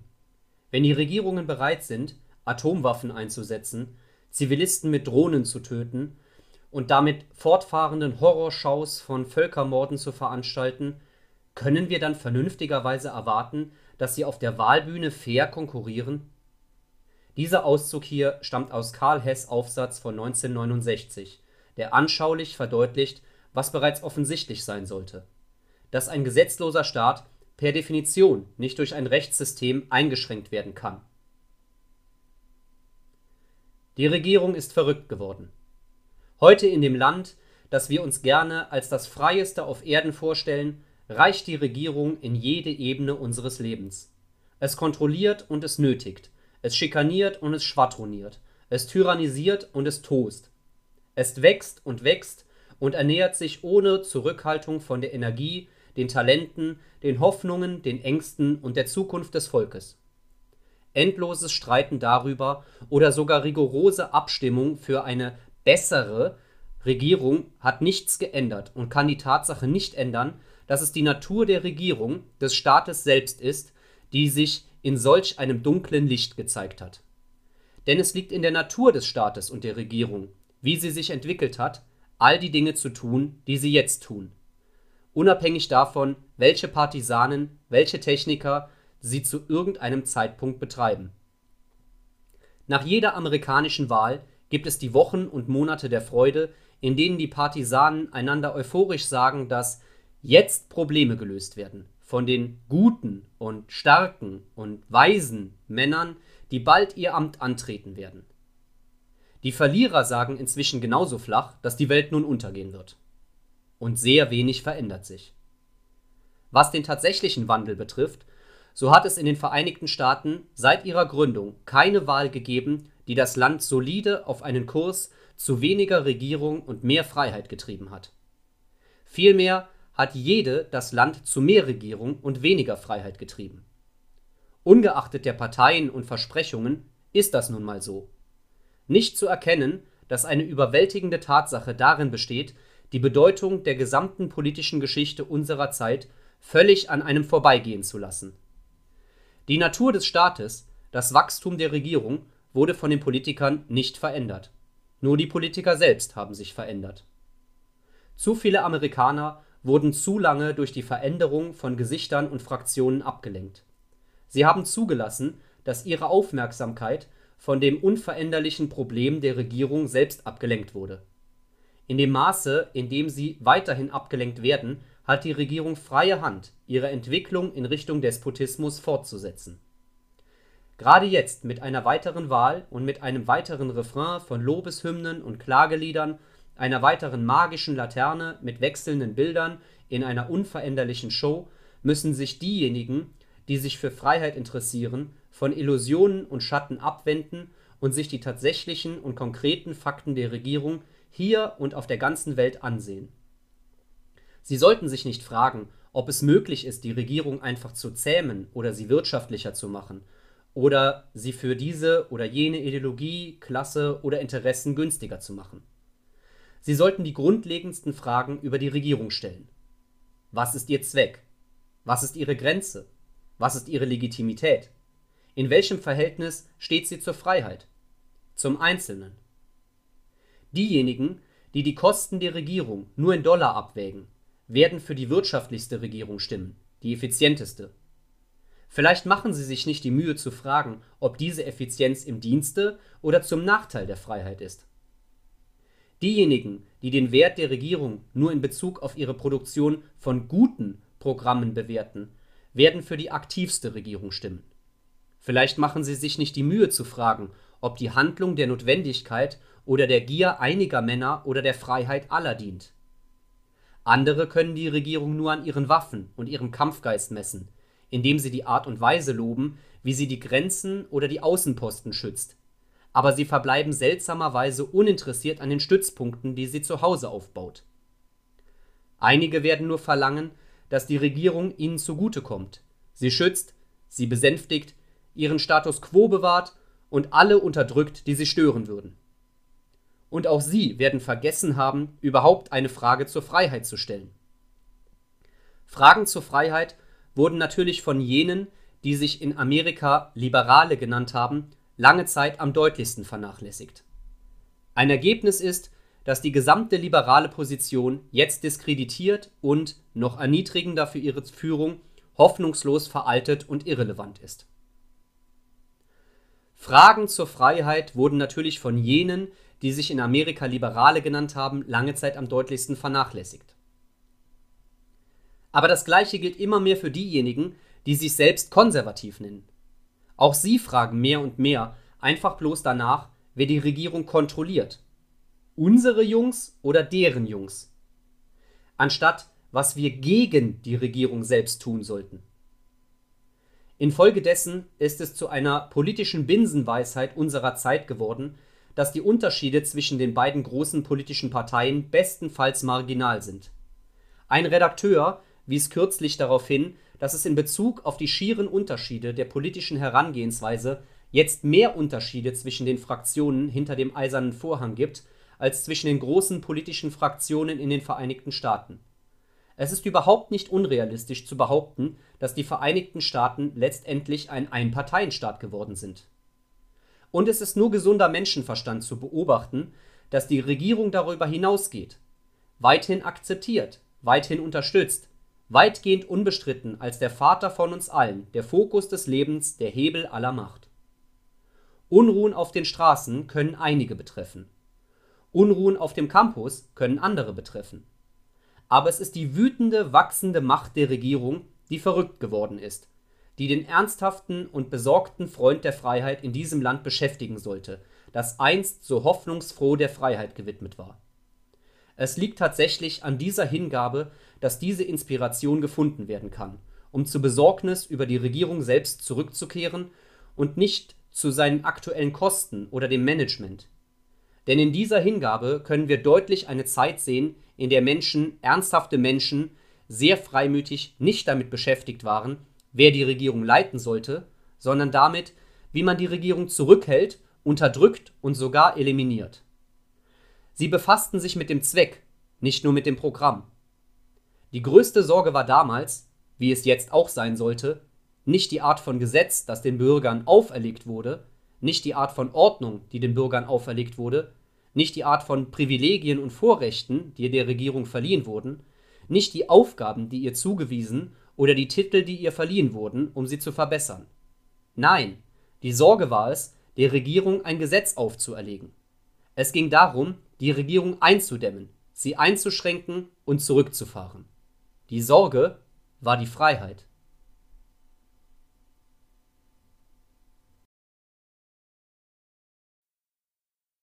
22. Agorismus vs. Parteiarchie von Sal Mayweather Der folgende Aufsatz wurde 2018 im The New Libertarian veröffentlicht, um einer wachsenden Erzählung entgegenzuwirken, dass Agorismus angesichts der schnell fortschreitenden politischen Technologie impotent sei. In Wahrheit akzentuieren die Äußerungen der zeitgenössischen Politikwissenschaft die Bedeutung der Verfolgung eines gewaltfreien gegenökonomischen Ansatzes und lassen sie nicht davon ablenken. Obwohl der Artikel seit seiner ersten Veröffentlichung nicht aktualisiert wurde, gibt es nicht viel, wenn überhaupt etwas, daran zu ändern. Politische Parteien haben keine Mitglieder, sie haben Opfer. Sie sind typischerweise gute Menschen, die sich so verzweifelt nach Freiheit sehnen, dass sie getäuscht werden, einer Organisation beizutreten, deren Ziel es ist, das Gegenteil von Freiheit zu werden, zum Staat. Wie der verzweifelten Mutter eines kranken Kindes Schlangenöl verkauft wird, sind diese mangelhaften Säfte mit falscher Hoffnung und guten Absichten gefüllt. Möglicherweise erlaubt Parteimitgliedschaft der Öffentlichkeit, ihre Ketten zu rationalisieren. Vielleicht zahlen Big L Libertäre ihren Beitrag, schwören, treu libertär zu wählen und sind damit zufrieden, dass sie alles in ihrer Macht Stehende getan haben, um den Leviathan zu bekämpfen. Diese ansonsten guten Amerikaner fallen einer alten Militärstrategie zum Opfer. Veranlassen sie ihren Feind dazu, seine Ressourcen und Energie auf unproduktive Zwecke zu lenken. Sicherlich hätte es der Staat vorgezogen, dass Satoshi Nakamoto Telefonbefragungen für die LP durchführt, anstatt das White Paper zu verfassen. Ebenso hätten sie es vorgezogen, dass Cody Wilson Nachbarschaften nach einem lokalen Kandidaten befragt, anstatt den Liberator zu entwerfen. Zweifellos hat das Opfer von Helden wie Ross Ulbricht und Irvin Schiff mehr dazu beigetragen, die Botschaft der Freiheit zu verbreiten, als jede Stimme, die jemals für einen LP-Kandidaten abgegeben wurde. Politisches Handeln ist nicht nutzlos, sagst du? Man bedenke, dass Gary Johnson im Jahr 2016 gegen zwei Gegner antrat, die als Orangener Hitler und Oma Nixon bezeichnet wurden und dennoch nur 3,27 Prozent der Stimmen einholen konnte. Ein Rekord für einen LP-Kandidaten. Eine beliebte Ausrede für ihre Wahlfunktionsstörung ist, dass LP-Kandidaten von der Bundeswahlkommission FEC und der Kommission für Präsidialdebatten CPD absichtlich aus den Debatten herausgehalten werden. Na klar doch, wenn du nicht bei einem Kartenspiel bleibst, von dem du weißt, dass es manipuliert ist, warum dann in der LP bleiben und wissen, dass die Wahlen manipuliert sind? Ob Gary, just bake the cake, Johnson tatsächlich ein Libertärer ist oder nicht, steht darüber hinaus zur Debatte. Sicherlich würde ihn aber keiner als NAP-konformen Voluntaristen bezeichnen. Der Wunsch, über andere zu herrschen, ist etwas, das wir von Republikanern und Demokraten erwarten, weshalb es besonders ungeheuerlich erscheint, wenn es von angeblich pro-freiheitlichen Organisationen wie der LP kommt. In seinem Buch Politics in Action Cases in Modern American Government weist Gary Wasserman darauf hin, dass Politik und Technologie keine Fremdenbettgenossen sind. Die 84er Reagan-Bush-Kampagne nutzte erfolgreich Robocalls, um neue Wähler zu registrieren. Howard Deans Kampagne 2004 nutzte eine starke Internetpräsenz, um vorangegangene Spendenaktionsrekorde für demokratische Kandidaten zu zerschlagen.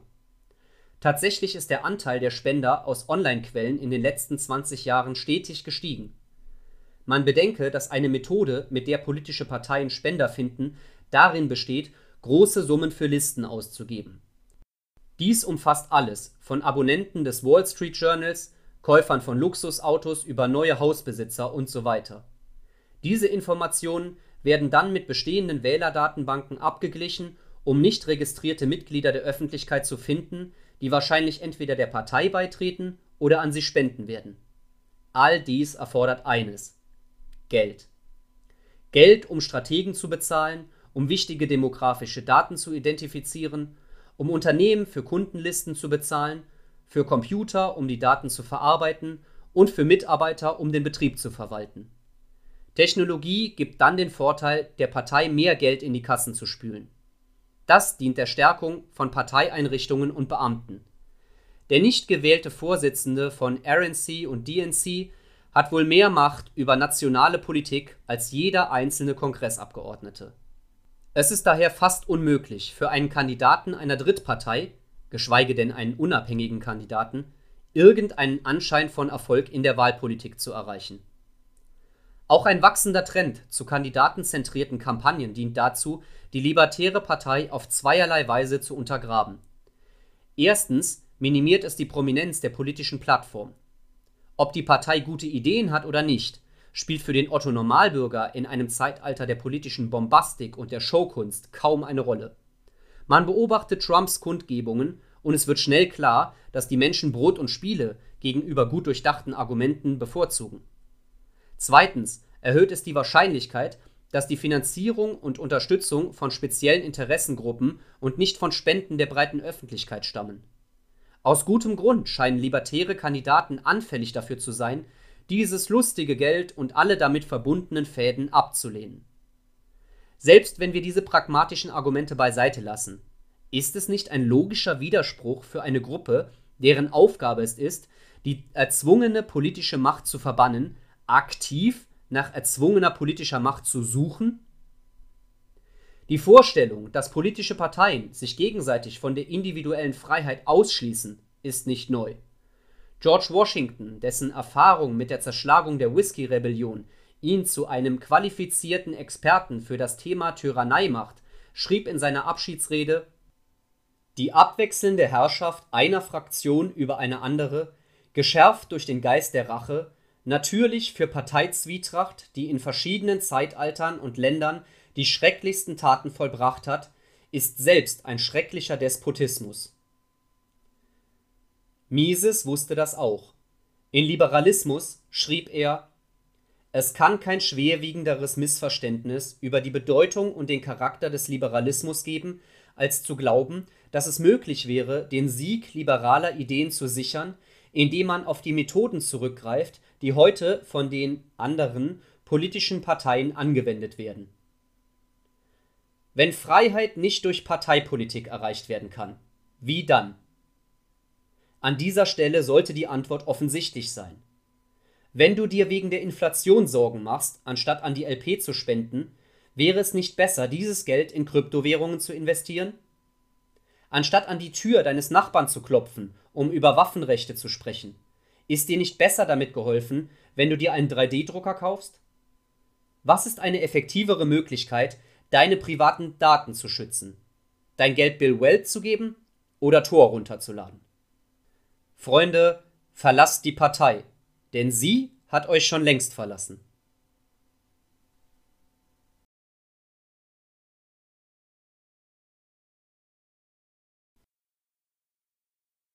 Buch 4 Die Praxis 23. Sowjetische Gegenökonomie von Samuel Edward Konkin III. Hier bietet SEK 3 die Sowjetunion als brillanten Beweis für seine Theorie der Gegenökonomie an. Er weist darauf hin, dass nur Agorismus die blühenden Unternehmer erklären kann, die in unterdrückerischen Regimen auf der ganzen Welt zu finden sind, und fährt fort, einige Beispiele aufzuzeigen. Eine davon ist die Geschichte der Familie Glasenberg. Obwohl sie in gewisser Hinsicht tragisch ist, handelt es sich bei ihnen größtenteils um eine Geschichte von Widerstandsfähigkeit Unternehmertum und Hoffnung. Eine wichtige Prämisse der gegenökonomischen Theorie ist diese: Je mehr staatliche Eingriffe in die Wirtschaft, desto größer ist die Gegenwirtschaft. In der Tat, da wir von den begrenzten Regierungen Nordamerikas zu den gemischten Volkswirtschaften der übrigen Welt übergegangen sind, ist die gegenökonomische Handlung sicherlich nicht zurückgegangen. Die Gegenökonomie sagt außerdem voraus, dass totalitäre Staaten fast alle wirtschaftlichen Aktivitäten, in der Tat jedes unpolitische und sogar viel politisch-menschliches Handeln, außerhalb des vom Staat sanktionierten Bereichs durchführen sollten. Ein positiver Test unserer Theorie wäre also, einen totalitären Staat detailliert zu überprüfen und den Grad der gegenökonomischen Aktivität zu beobachten. Eine geringfügige Qualifikation ist notwendig obwohl wir sehen werden, dass das für unseren Test kaum erforderlich ist. Die Wirtschaftstheorie, die die grundlegendste Ebene unseres Verständnisses bildet, sagt voraus, dass kein Staat eine totalitäre Kontrolle erreichen kann. Tatsächlich wurde Gegenökonomie von diesem Autor entdeckt, als ich dieser Idee zu weiteren Schlussfolgerungen nachging. Aber alle sogenannten totalitären Staaten, das Dritte Reich, Sowjetrussland, die Volksrepublik China, sogar Kambodscha haben tatsächlich und auch weiterhin etwas privates Eigentum und einige Freiheit des Handels zugelassen. Nichtsdestotrotz werden die meisten Beobachter zugeben, dass es in der Union der sozialistischen Sowjetrepubliken, sagen wir, wesentlich mehr staatliche Interventionen gibt als in den Vereinigten Staaten. Daher sollte es auch mehr Gegenökonomie geben. Lasst mich diesen Punkt ein wenig mehr ausarbeiten. Der amerikanische Konservatismus sagt voraus dass das Unternehmertum unter einem totalitären kommunistischen Staat beinahe ausgerottet werden sollte, mit Ausnahme einiger Bibelschmuggler. Liberalismus und demokratischer Sozialismus könnten einen gewissen Widerstand gegen den Kommunismus vorhersagen, aber das würde die Form von intellektuellen Abweichlern und Untergrundgewerkschaften annehmen, die in Charta 77 und Solidarität Organisationen auftauchen. Selbst das was heutzutage als Libertarismus durchgeht, prognostiziert weniger statt mehr freie Marktaktivitäten in der düsteren UdSSR als in den relativ aufgeklärten USA. Wenn also die Gegenökonomie den Vorhersagen all dieser Ideologien widerspricht, und das tut sie, hat man eine schnelle wissenschaftliche Entscheidung in Bezug auf ihre jeweilige Gültigkeit. Was sagt die Realität? Wir haben in unserem letzten Kapitel einen starken Hinweis auf Osteuropa, China und Indochina gesehen, aber wir brauchen einen viel längeren, detaillierten Blick auf ein solches Land. Und wenn die Gegenökonomie in der Sowjetunion boomt, dem härtesten Fall unserer Theorie, wo sind dann die Millionäre? Abgesehen von einem oder zwei korrupten Kommissaren, selbst die Kommunistische Partei wird eine solche Unvollkommenheit zulassen, wer hat in den 1980er Jahren von russischen kapitalistischen Schweinemillionären gehört? Betrachtet folgendes: Vor ein paar Wochen berichtete der Manchester Guardian Weekly, dass mehrere gegenökonomische Millionäre in ihren Schwarzmeer-Erholungsorten und Datschas verhaftet wurden. Fast alle Regierungsbeamten in Armenien wurden ebenfalls von der Kommunistischen Partei verhaftet, gebrochen und von der Presse angeprangert. Die armenischen Bürokraten waren an einem großen schwarz-grauen Marktring beteiligt. Armenien hatte etwas lockerere Vorschriften und mehr Privateigentum erlaubt als Russland. Armenien, so kann argumentiert werden, ist nicht Russland selbst, obwohl es eine sozialistische Sowjetrepublik ist. Wieder wurden die armenischen Gegenökonomen verhaftet. Wie wäre es mit dem benachbarten Georgien? Der Parallelmarkt stellt eine riesige Wirtschaftsstruktur dar, die gleichzeitig von der offiziellen sowjetischen Wirtschaft unabhängig und mit ihr verbunden ist. Dieser private Sektor durchdringt jeden Teil der sowjetischen Gesellschaft. Die Menschen, die auf dem Parallelmarkt aktiv sind, variieren von kleinen Spekulanten, die modische Kleidung verkaufen, bis hin zu Menschen mit echtem Einfluss und Reichtum, wie dem berühmten georgischen Untergrundkapitalisten Lasiaschwili, dessen Verbindungen eine ganze Reihe von Spitzenbeamten umfassen. Was ist mit Russland selbst? Ich erinnere mich besonders an einen sehr temperamentvollen Kunden, Abram Eisenberg, ein Berg von einem Mann, bei dem jede Bewegung Selbstsicherheit ausdrückte. Er war etwa 70 und er besaß zwei Fabriken zur Herstellung von Strumpfwaren und Unterwäsche, die ihm ein jährliches Einkommen von mehreren hunderttausend Rubel brachten. Im Laufe der Jahre hatte er Kapital angehäuft, die die Ermittler auf drei Millionen Rubel schätzten.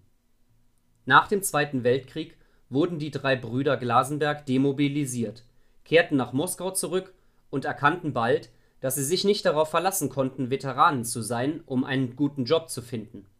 Sie waren Juden, verboten in allen beliebten Posten in der Partei und im Staatsapparat. Sogar jüdische Ingenieure hatten es schwer, eine Anstellung in der Industrie zu finden. Während einige die ethnische Reinheit der betreffenden Unternehmer in Frage stellen mögen, ist dies Moskau, von dem unser russischer Reporter spricht. Die Gebrüder Glasenberg sind ins Untergrundgeschäft gegangen nach der Entlassung aus der Armee erhielten sie jeweils die große Summe für demobilisierte Offiziere, etwa 5000 in heutigen Rubeln, und erwarben eine einzige Werkstatt in einer Fabrik, um Einkaufstaschen aus Kunstleder herzustellen.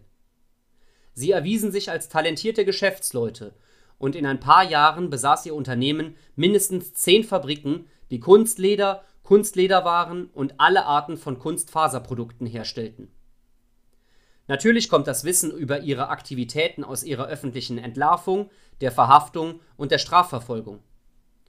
Ein Unternehmen, das in so großem Umfang tätig ist, konnte sich der Kenntnisnahme des Moskauer DBVSE, der Direktion zur Bekämpfung der Veruntreuung sozialistischen Eigentums, dem Arm der sowjetischen Polizei, der mit der Bekämpfung von Wirtschaftsverbrechen beauftragt ist, nicht entziehen. Tatsächlich führte die DBVSE mit ihrem gut ausgebauten Netzwerk an geheimen Informanten ein spezielles Dossier über das Unternehmen der Glasenbergs. Wie haben diese russischen Unternehmer so lange ausgehalten, bis sie überhaupt erfolgreich waren? Eine Zeit lang behinderte die vielbeschäftigten Unternehmer dies in keinster Weise, denn sie zahlten den Obersten in der DBVSE einen monatlichen Balsam zwischen 5000 und 10.000 Rubel. Und wie wurden sie geschnappt? Eines Tages jedoch ließ ein niedriger DBVSE-Beamter die Geschichte an einen bekannten Journalisten an der Izvestija durchsickern, der damit begann, das Material über das Unternehmen der Brüder unter die Lupe zu nehmen. Unter diesen Umständen waren die DBVSE-Chefs machtlos, die Glasenbergs zu retten. Abgesehen davon, sie sofort vor der drohenden Gefahr zu warnen sodass sie eventuell noch etwas Zeit hatten, ihr Geld und ihre Wertsachen zu verstecken. Wie ist also die skrupellose, unmenschliche, berüchtigte sowjetische Geheimpolizei mit diesen aufgeblasenen Kapitalisten umgegangen? Vom Druck der Gegenseite hin und her gerissen, entschied ein hochrangiger DB-VSE-Beamter im sowjetischen solomonischen Stil, dass erstens das belastende Dossier aus der DB-VSE-Dateien verschwinden würde und zweitens der jüngste Glasenberg-Bruder, Lazar, geopfert werden müsste, zumindest teilweise, aufgrund seines Playboy-Lebensstils, was sich in seinen zwei Dutzend Anzügen und der Garderobe seiner Frau, einer Ballerina im Bolschoi-Theater, widerspiegelt. Man kann an dieser Stelle bloß darüber mutmaßen, ob die proletarischen Massen diesen bloßgestellten Bourgeois schmähen oder einfach ignorieren würden. Am ersten Tag von Lazars Prozess war der Gerichtssaal voll mit neugierigen Zuschauern, die darauf aus waren, einen Millionär zu erblicken. Was sie sahen, war ein großer Mann von etwa 40 mit gut aussehenden Gesichtszügen und einer Mähne aus komplett grauen Haaren. Lazar Glasenberg ging als Gefangener zwischen zwei Begleitern, mit gefalteten Händen hinter seinem Rücken, auf dem künstlichen Bein humpelnd, das das Bein ersetzte, das er im Krieg verloren hatte. Aber er begrüßte freundlich Freunde und Bekannte in der Menge. Nichtsdestotrotz ist die UdSSR, worin sich alle einig sind, eine besonders interventionistische und repressive Gesellschaft. Unser Horatio Algerov wurde verurteilt und erschossen, nicht wahr? Drei Monate später ging er ebenso ruhig aus dem Gerichtssaal, nachdem er sein Urteil gehört hatte. 15 Jahre in einem strengen Regimelager. Hier finden die stalinschen Reinigungsverfahren statt, bei denen die höchsten kommunistischen Beamten, die neue russische Aristokratie, regelmäßig zusammengetrieben und erschossen wurden. Ein kühnerer Unternehmer könnte überlebt haben und sich für überlegen gehalten haben. Alas Lazar Glasenberg hatte seinem Land gedient und dabei sein Bein verloren, um das Vaterland zu verteidigen. Es ist fast unmöglich für eine Person mit einem Bein 15 Jahre in einem solchen Lager zu überleben. Er starb sieben Jahre nach seiner Verhandlung. Bevor man nach dem Taschentuch über diese typisch ironische russische Tragödie greift, denkt daran, dass der Rest der Familie mit ihrem Reichtum und offensichtlich genug Kapital davongekommen ist, um weiterzumachen. Waren die Glasenbergs also ein einzelnes Beispiel? Selbst wenn man davon ausgeht, dass die meisten nicht gefangen und gemeldet werden, gibt es immer noch viele, die es waren. Das heißt, es gibt noch viel mehr, wo sie herkamen.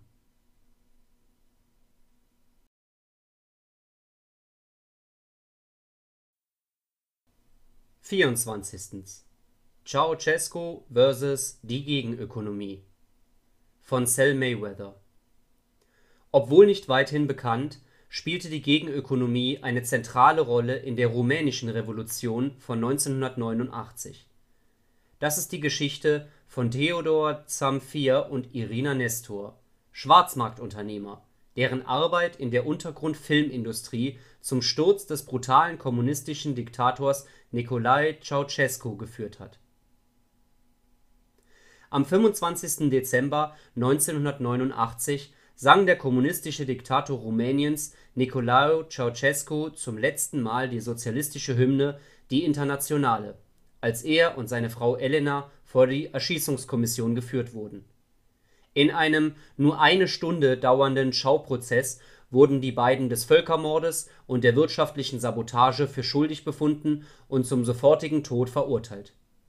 Sie hatten darauf bestanden, zusammen erschossen zu werden, ein Wunsch, dem die Henker gerne nachkamen. Tatsächlich hatten sich hunderte Rumänen freiwillig gemeldet, um Teil des Erschießungskommandos zu sein.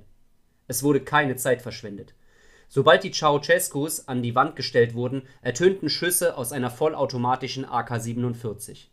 Die Filmcrews hatten nicht einmal Zeit, den Tyrannizid aufzunehmen. Ein großer Teil des Grundes, warum die Ceausescus so sehr gehasst wurden, ist, dass sich die Rumänen ihrer Unterdrückung sehr bewusst waren. Im Gegensatz zu vielen kommunistischen Überläufern, zum Beispiel Nordkoreaner die schockiert sind, dramatische Unterschiede zwischen ihnen und den Lebensstandards im Westen zu finden, wusste das rumänische Volk alles über die Dekadenz der westlichen Gesellschaft, von ihrer Mode über ihre Autos bis hin zur Musik, und sie nahmen es der politischen Klasse zutiefst übel, weil sie ihnen diesen Lebensstil verweigert hatten. Zitat Genauso wie Licht durch Hawkins schwarze Löcher getunnelt wird, wurde menschliches Handeln unter der Kontrolle des Staates hindurchgetunnelt. Ohne das Wissen von Ceausescu oder Beamten der Kommunistischen Partei hatte der Schwarzmarktunternehmer Theodor Zamfir ein unterirdisches Geschäftsimperium aufgebaut, das westliche Filme und Videos ins Land schmuggelte es waren diese Filme, die schließlich zum Zusammenbruch der Sozialistischen Republik Rumänien führten. Obwohl er zunächst nervös war, erfuhr Theodor Zamfir schnell, dass Grenzschutzbeamte beim Schmuggeln leicht bestochen oder getäuscht werden können. Manchmal war das so einfach, wie ihnen eine Kopie des neuesten Blockbusters zu geben. Sobald die VHS-Bänder innerhalb des Landes waren, wurden sie schnell übersetzt, vervielfältigt und an gegenwirtschaftliche Betreiber in jeder großen Stadt verteilt. Die Läufer bei dieser Aufgabe, die mit der Abholung und Rückgabe beauftragt wurden, wurden ziemlich gut entschädigt. 500 Lei (ca. 100 Euro) für eine Nacht Arbeit, verglichen mit dem durchschnittlichen Monatsgehalt zu der Zeit von rund 2000 Lei (ca. 400 Euro). Von diesen mittelständischen Verleihern wurden dann Filme an lokale Unternehmer verkauft die ihre Wohnzimmer in Kinosäle verwandelten und Tickets an die Öffentlichkeit verkauften. Hier bei diesen versteckten Filmvorführungen wurde das Licht vom Markt in das dunkle kommunistische Höllenloch von Ceausescus Dystopie getunnelt. Zamfirs Geschäft wurde schließlich so groß, dass es anfing, Ressourcen aus konkurrierenden staatlichen Operationen zu entziehen. Irina Nistor war ein solches Beispiel Sie hatte Arbeit gefunden, um ausländische Filme für das kommunistische Regime entlang staatlicher Zensuren zu übersetzen und zu untertiteln, bei denen Szenen routinemäßig geschnitten wurden, weil sie Gott (oder jemanden anderen als Ceausescu) gelobt, üppige Vorführungen von Essen oder sogar milde Vorführungen von Zuneigung zeigten.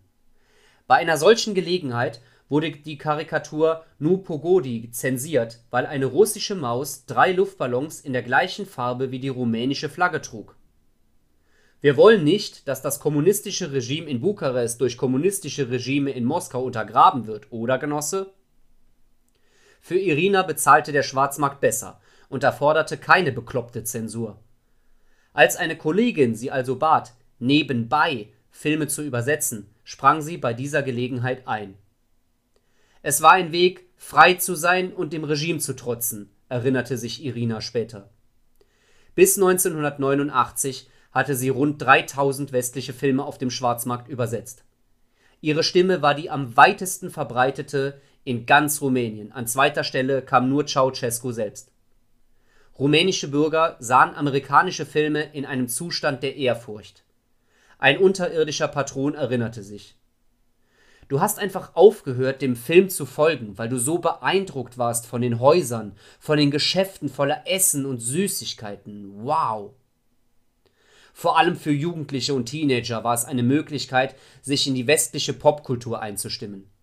Junge Mädchen erhielten Modetipps und für die meisten Jungen war es die einzige Chance, einen Lamborghini zu sehen in einem von Zamfirs Filmen. Dennoch waren Leute auch aus anderen Gründen anwesend. Es war ein Weg, das Regime zu provozieren, sagte ein ehemaliger Kinogänger. Wir waren subversiv, auch wenn wir nur einen Film sahen, erinnerte sich ein anderer. Zamfirs Operation wurde schließlich so groß, dass es in den Tagen und Monaten vor der Revolution nicht übertrieben ist zu sagen, dass er einer der mächtigsten Männer in Rumänien war.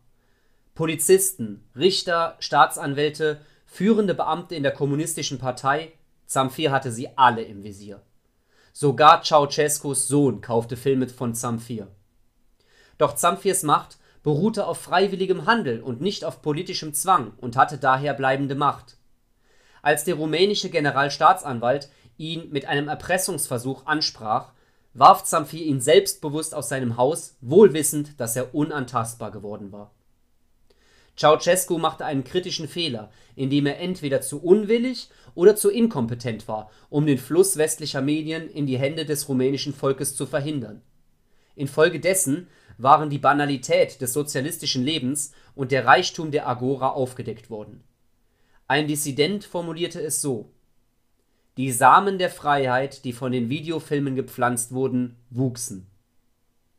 In einem Interview für den Indie-Film Chuck Norris vs. Communism erklärt Zamfir, während der Revolution von 1989 waren alle auf der Straße, weil sie alle wussten, dass es da draußen ein besseres Leben gibt. Woher? Durch Filme. Genauer gesagt wussten sie es wegen des zivilen Ungehorsamen gegen wirtschaftlichen Unternehmertums. Sie wussten es, weil die Agora immer unvermeidlich ist. Egal wo.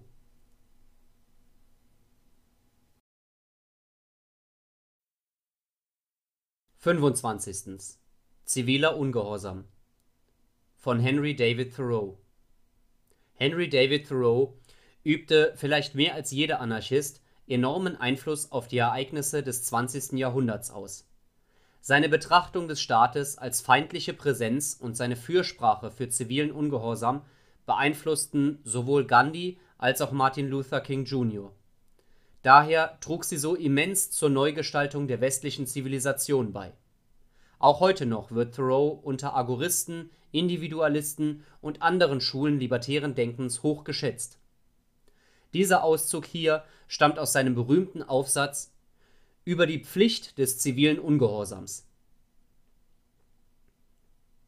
Wenn die Ungerechtigkeit Teil der notwendigen Reibung der Regierungsmaschine ist, lasst sie laufen, lasst sie laufen.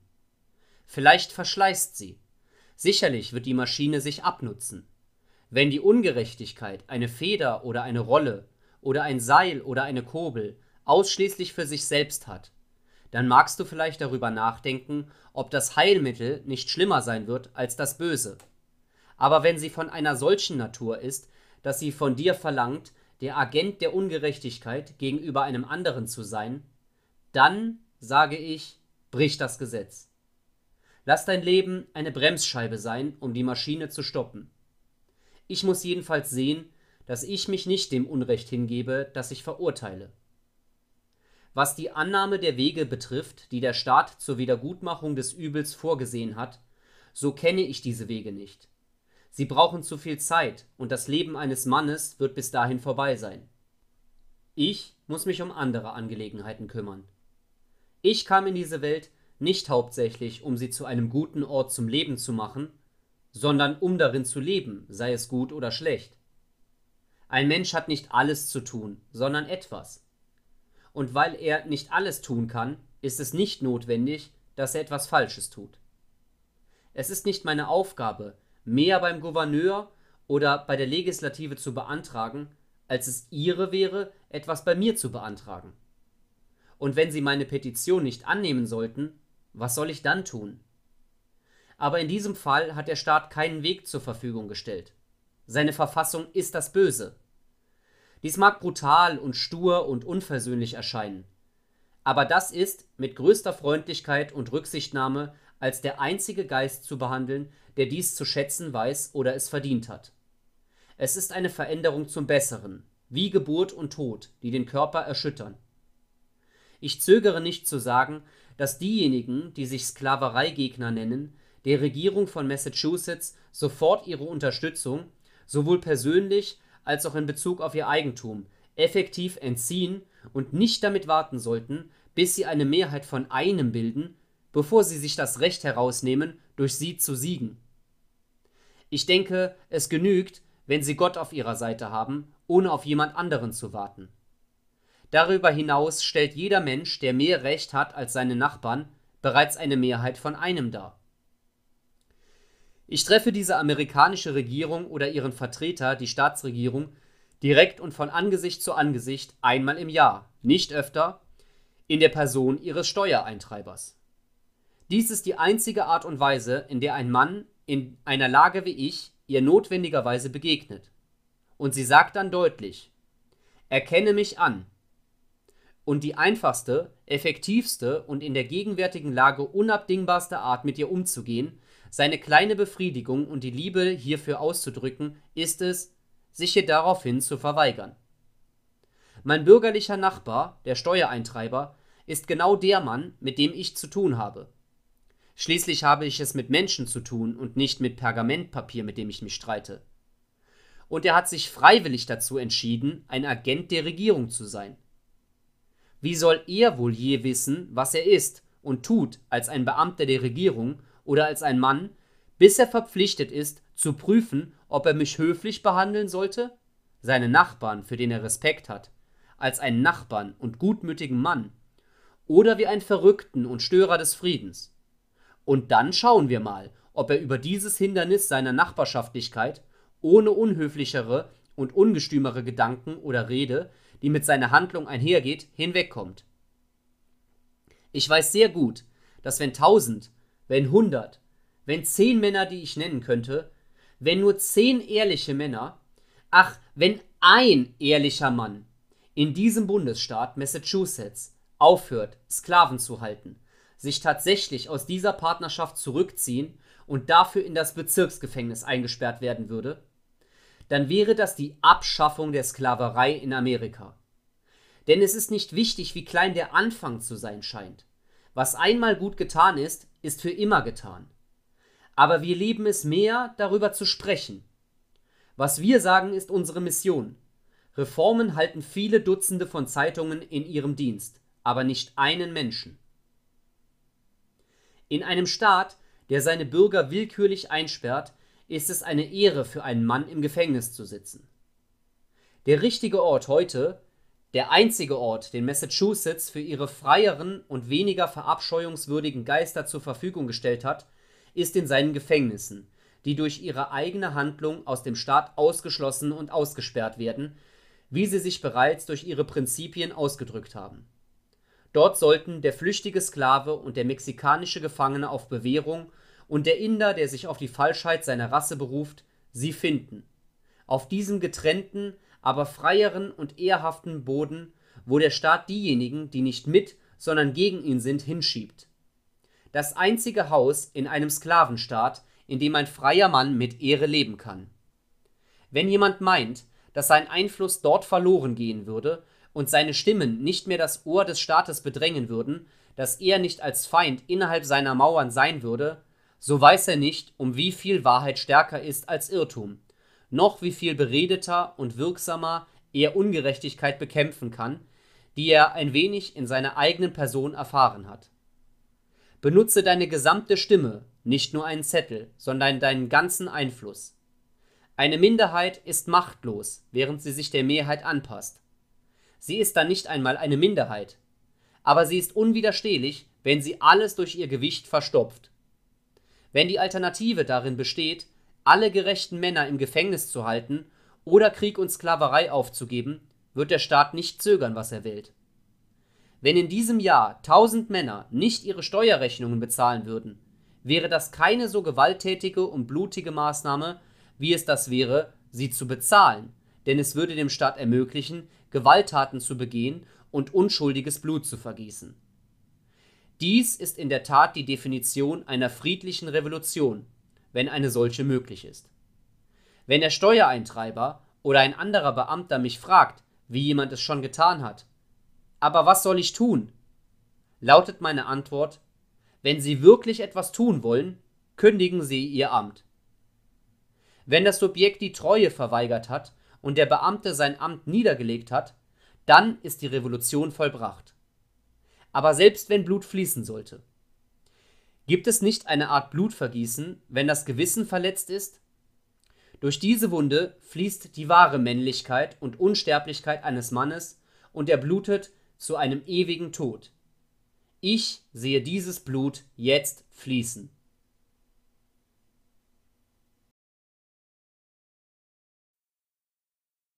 Sechsundzwanzigstens Rosenstraße von Sal Mayweather. Die Rosenstraße ist eine unglaubliche Geschichte, die die unvergleichliche Macht des zivilen Ungehorsams zeigt. Es folgt eine strategische Erzählung, die die Aktionen einer Gruppe deutscher Frauen untersucht, die Mitte 1943 in offener Opposition zu Hitler Kopf an Kopf mit der Gestapo in Berlin stand und gewann. Für den anarchistischen Revolutionär bietet der Holocaust eine einzigartige Gelegenheit, den Staat auf dem Höhepunkt seines Despotismus zu studieren. Es ermöglicht uns, die Effizienz der verwendeten Taktiken gegen Etatisten auf dem Höhepunkt ihrer Macht zu vergleichen und gegenüberzustellen. Wenn eine bestimmte Taktik in der Lage war, die Unterdrückung Nazi-Deutschlands einzudämmen, dann kann sie sicherlich dasselbe für das – hoffentlich – weniger despotische Regime tun, unter dem der Leser derzeit lebt. Leider ist die erschöpfende Liste von Fällen, in denen Einzelpersonen erfolgreich der Unterdrückung durch die Nazis widerstanden haben, fast leer. Es gibt nur einen Eintrag: Rosenstraße. Die Geschichte der Rosenstraße spielt sich in der unterdrückerischsten Stadt ab, im unterdrückerischsten Staat, in der unterdrückerischsten Zeit der Geschichte. Für den libertären Taktiker sind wir jetzt im Bauch der Bestie. Am Samstag, den 27. Februar 1943, wimmelte es von einer vereinigten Truppe aus Gestapo, SS und örtlicher Polizei, um die letzten verbliebenen Juden der Stadt zu fangen. Die Operation, die Nazi-Planern als Fabrikaktion bekannt war, sollte Berlin „ von Juden befreien obwohl Millionen von Juden bereits 1943 in den Tod geschickt worden waren, blieben mehrere privilegierte Klassen übrig, nämlich jene, die in Rüstungsfabriken arbeiteten und gemischt verheiratet waren.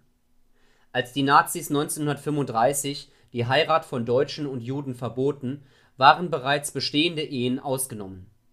Hitler war besorgt, dass die Unterbrechung der Heiligkeit einer wichtigen gesellschaftlichen Institution Unruhen verursachen und die öffentliche Unterstützung für das Regime schädigen würde.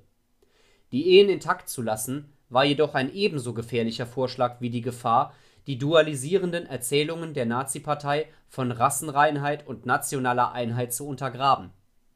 Es wurde beschlossen, dass das Regime, anstatt einen regulatorischen Ansatz zu verfolgen, einen „ weichen “Ansatz von Propaganda und Straßenkundgebungen anwenden würde um die Deutschen davon abzuhalten, sich mit Juden zu vermischen. Ende 1942 hatte Goebbels Hitler jedoch anderweitig überzeugt und am 8. Dezember jenes Jahres wurde ein Befehl unterzeichnet, der Fabrikaktion autorisierte. An den meisten Samstagen kamen jüdische Fabrikarbeiter um 14 Uhr von der Arbeit, aber diesmal kehrten sie nicht nach Hause zurück, und ihre Frauen wurden sofort besorgt. Durch eine spontane Telefonkette ein informelles, gegenseitiges, hilfsbereites Netzwerk, erfuhren die Frauen, dass ihre Ehemänner in einer Sammelstelle in der Rosenstraße 2 bis 4 festgehalten wurden. Das Gebäude, einst ein Gemeindezentrum, in dem sich Juden willkommen und zu Hause fühlten, wurde vom Staat in sein Gegenteil verkehrt: ein dunkler Ort des Grauens, der Unterdrückung und des Todes. Normalerweise wurden Juden zwei Tage lang in solchen Sammelzentren festgehalten, bevor sie deportiert wurden ein Nazicode, um in die Todeslager geschickt zu werden. Obwohl der deutsche Staat versuchte, das wahre Schicksal der Juden zu verbergen, waren sich die meisten Ehefrauen bewusst, dass sie, wenn ihre Männer deportiert würden, wahrscheinlich nie wieder gesehen würden. Zeit war der entscheidende Faktor. Ohne jegliche Koordination – die Frauen kamen bald massenhaft in der Rosenstraße 2 bis 4 an – verlangten sie (sie fragten nicht) zu wissen, wo ihre Ehemänner waren der Historiker der Florida State University Nathan Stolzfus erzählt die Geschichte von Elsa Holzer, einer der tapferen Frauen in der Rosenstraße. Sie sagte, dass sie als Akt aus dem Herzen zum Protest gegangen ist. Sie sagte, wenn die Frauen zusammengekommen wären und entschieden hätten, was wir tun können, hätten sie nie protestiert, weil das wahrscheinlich keine Gewinnstrategie gewesen wäre, aber sie haben mit ihrem Herzen gehandelt vor Einbruch der Dunkelheit schlossen die Frauen, die sich außerhalb des ehemaligen Gemeindezentrums versammelten, einen Pakt, um am nächsten Tag zurückzukehren. Eine Frau, Annie Radlauer, die am nächsten Morgen früh mit dem Zug ankam, stimmte den Sprechchor an: Lasst unsere Ehemänner gehen, wir wollen unsere Ehemänner zurück. Es war noch mehrere Straßenecken weiter zu hören. Die Menschenmenge schwoll auf Hunderte, wenn nicht Tausende von Frauen an eine Frau wurde von ihrem Bruder und seinen drei Freunden begleitet, alle auf Fronturlaub, in voller Montur, deutscher Armeeuniform. In den kommenden Tagen würde die Menge größer und feindlicher werden. Bei mehreren Gelegenheiten drohte die SS das Feuer zu eröffnen und zerstreute die Menge an Frauen. Aber jedes Mal, wenn sie in die Rosenstraße 2 bis 4 zurückkehrten, forderten sie die Freilassung ihrer Ehemänner. Solch ein Trotz war in Nazi-Deutschland beispiellos Die Führer des Regimes waren besorgt, dass sich große Unruhen leicht in ganz Berlin ausbreiten könnten, und sie konnten es sich auch nicht leisten, sich den Mythos der deutschen Einheit zunichte machen zu lassen. Sie waren jedoch uneins, wie mit den Frauen umgegangen werden sollte. Sollte Gewalt angewendet werden oder nicht? Wie andere gewaltlose Widerständler wie Gandhi oder Martin Luther King Jr. wohl wussten, liegt die Macht des zivilen Ungehorsams darin, den Staat zu zwingen, seine Brutalität vor der Masse zu entlarven. Die Nazis hatten bereits erfolglos versucht, mit Gewalt zu drohen, aber mit tatsächlicher Gewalt und der Erschießung ethnisch deutscher, arischer Frauen am helllichten Tag wäre ihr erklärtes Ziel, die arische Rasse voranzubringen, als der Betrug entlarvt, der es war. Wie konnten sie erwarten, dass die Väter, Brüder und Onkel dieser Frauen auf das Schlachtfeld zurückkehren, nachdem sie ihre Frauen erschossen hatten? Als er über den Protest nachdachte, nannte Goebbels ihn eine unangenehme Szene und beschwerte sich in seinem Tagebuch am 6. März, die Menschen versammelten sich in großen Scharen und stellten sich sogar gewissermaßen auf die Seite der Juden. Ich werde die Sicherheitspolizei beauftragen, die jüdischen Evakuierungen nicht fortzusetzen. Drei Tage später bat Goebbels um Hitlers Berechtigung, die in der Rosenstraße festgehaltenen Juden freizulassen, und erhielt sie auch. Dies ist der einzige Protest, geschweige denn Akt des zivilen Ungehorsams, der gegen die Nazis stattfand und einwandfrei funktionierte. Nach Kenntnis dieses Autors ist die Rosenstraße auch das einzige Beispiel dafür, dass Juden massenhaft aus der Haft entlassen wurden, nachdem sie von Nazis gefangen genommen wurden. Man beachte, dass die Wahlversuche, Hitlers Aufstieg zur Macht zu stoppen, gescheitert sind. Mehrere Mordversuche, um seinen Despotismus zu stoppen, scheiterten. Selbst direkte Kriegsführung vom stärksten Militär der Welt brauchte Jahre, um ihn zu stoppen, und das zu hohen Kosten. Doch für die deutschen Frauen, die intuitiv verstanden, dass sie keine Sklaven waren und die eine Strategie des direkten Handelns, zivilen Ungehorsams und gewaltfreien Widerstands einsetzten, waren selbst Hitler und sein Reich keine Gegner.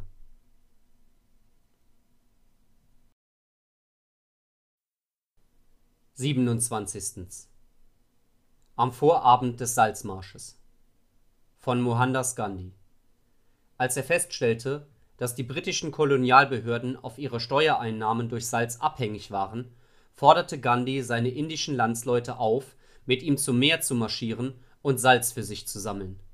Letztendlich würde dies das Salzmonopol der Kolonialbehörde brechen und die Briten zwingen, Indien zu verlassen.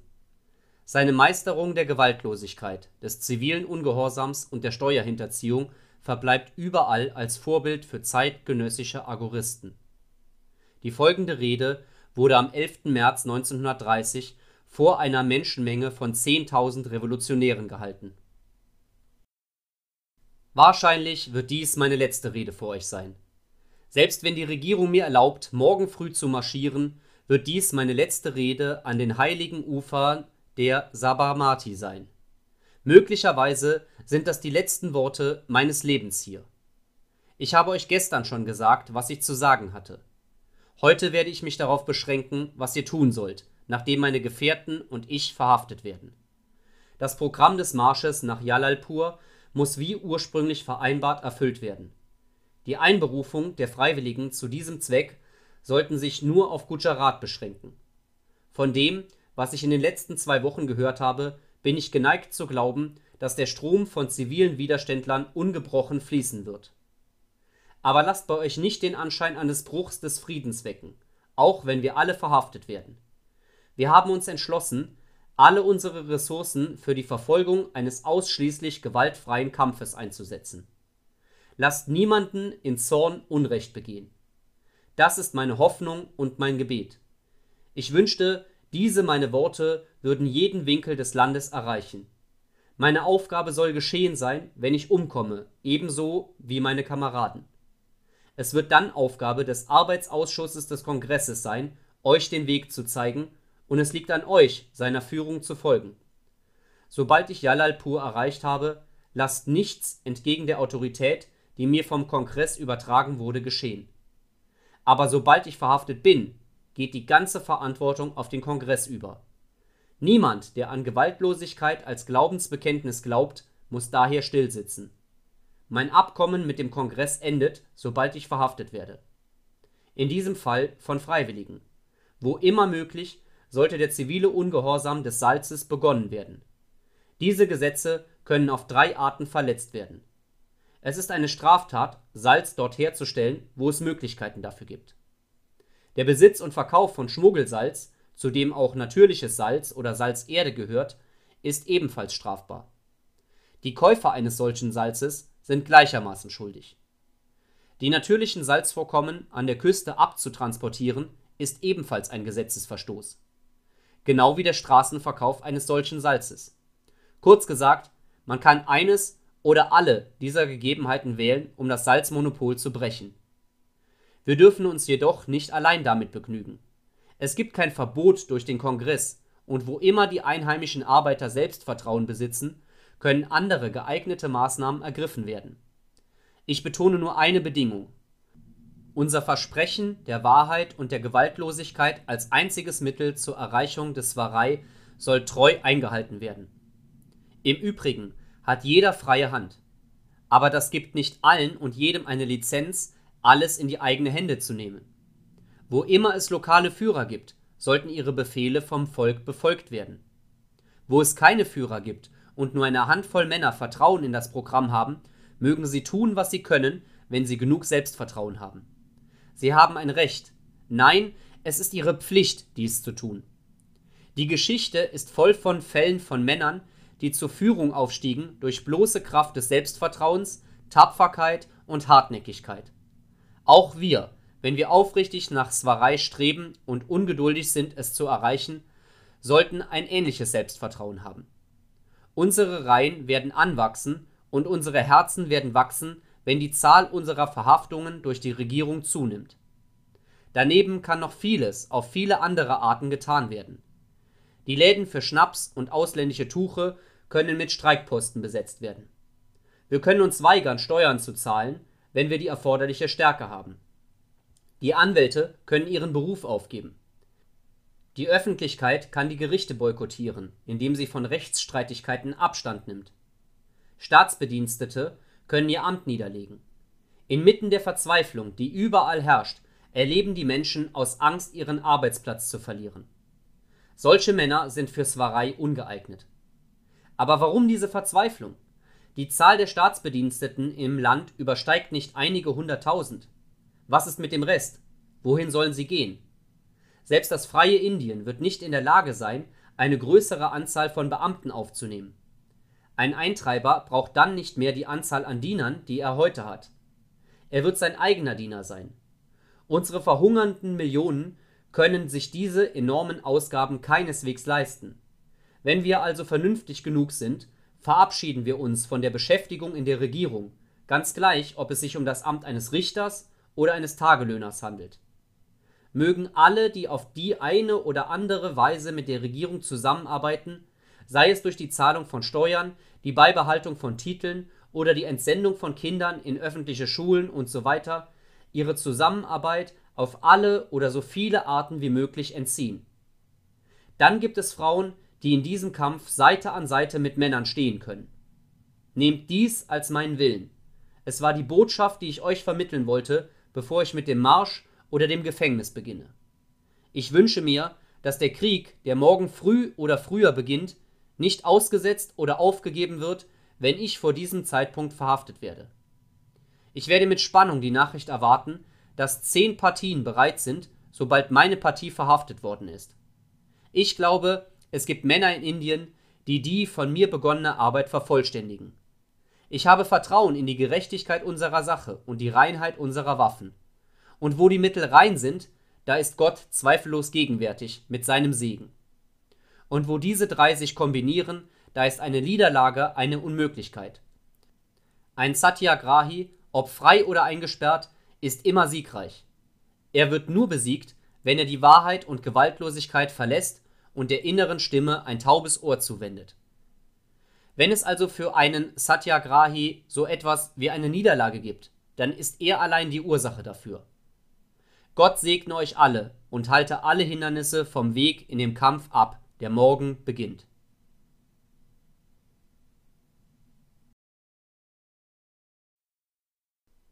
Achtundzwanzigstens. Aber was, wenn nicht? Von Martin Luther King Jr.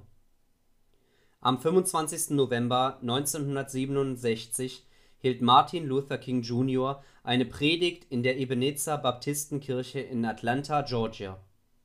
Im folgenden Abschnitt plädiert King für gewaltfreien zivilen Ungehorsam. Nachdem er zuerst von Thoreau in das Konzept eingeführt worden war und dann Gandhis Taktik beobachtete, schrieb King, dass er „ die Methode für soziale Reformen gefunden habe, die ich gesucht hatte. “Und es geschah eines Tages, da befanden sich viele von den Israeliten in Babylon in Knechtschaft. Es war ein König von Babylon mit dem Namen Nebukadnezar. Du hast viel über ihn im Buch Daniel gelesen, und es steht als ein Epos, das auf den mentalen Blättern der sich entfaltenden Generationen als Schablone verbleiben wird. Nebukadnezar war ein mächtiger König, und wenn er regierte, regierte er, und wenn er einen Befehl erließ, meinte er ihn auch so. Und Nebukadnezar erließ einen Befehl. Er malte ein goldenes Bild, und sein Befehl war, dass jeder unter der Herrschaft seines Königreichs sich vor diesem goldenen Bild verbeugen und es anbeten musste.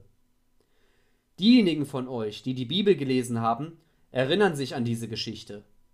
Eines Tages rief Nebukadnezar die Richter und die Gouverneure und die Sheriffs, und sie hatten einen Widmungsgottesdienst für dieses goldene Bild. Und dann sagte er zu ihnen: Ich weise euch an zu sehen, dass sich alle vor diesem goldenen Bild verbeugen. Aber da waren drei junge Männer. Der eine hieß Schadrach, der andere Mesach und der andere Abednego.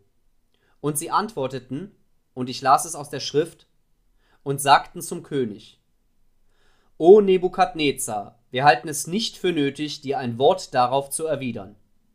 Ob unser Gott, dem wir dienen, uns aus dem brennenden Feuerofen zu erretten vermag, und er wird uns aus deiner Hand, o König, erretten.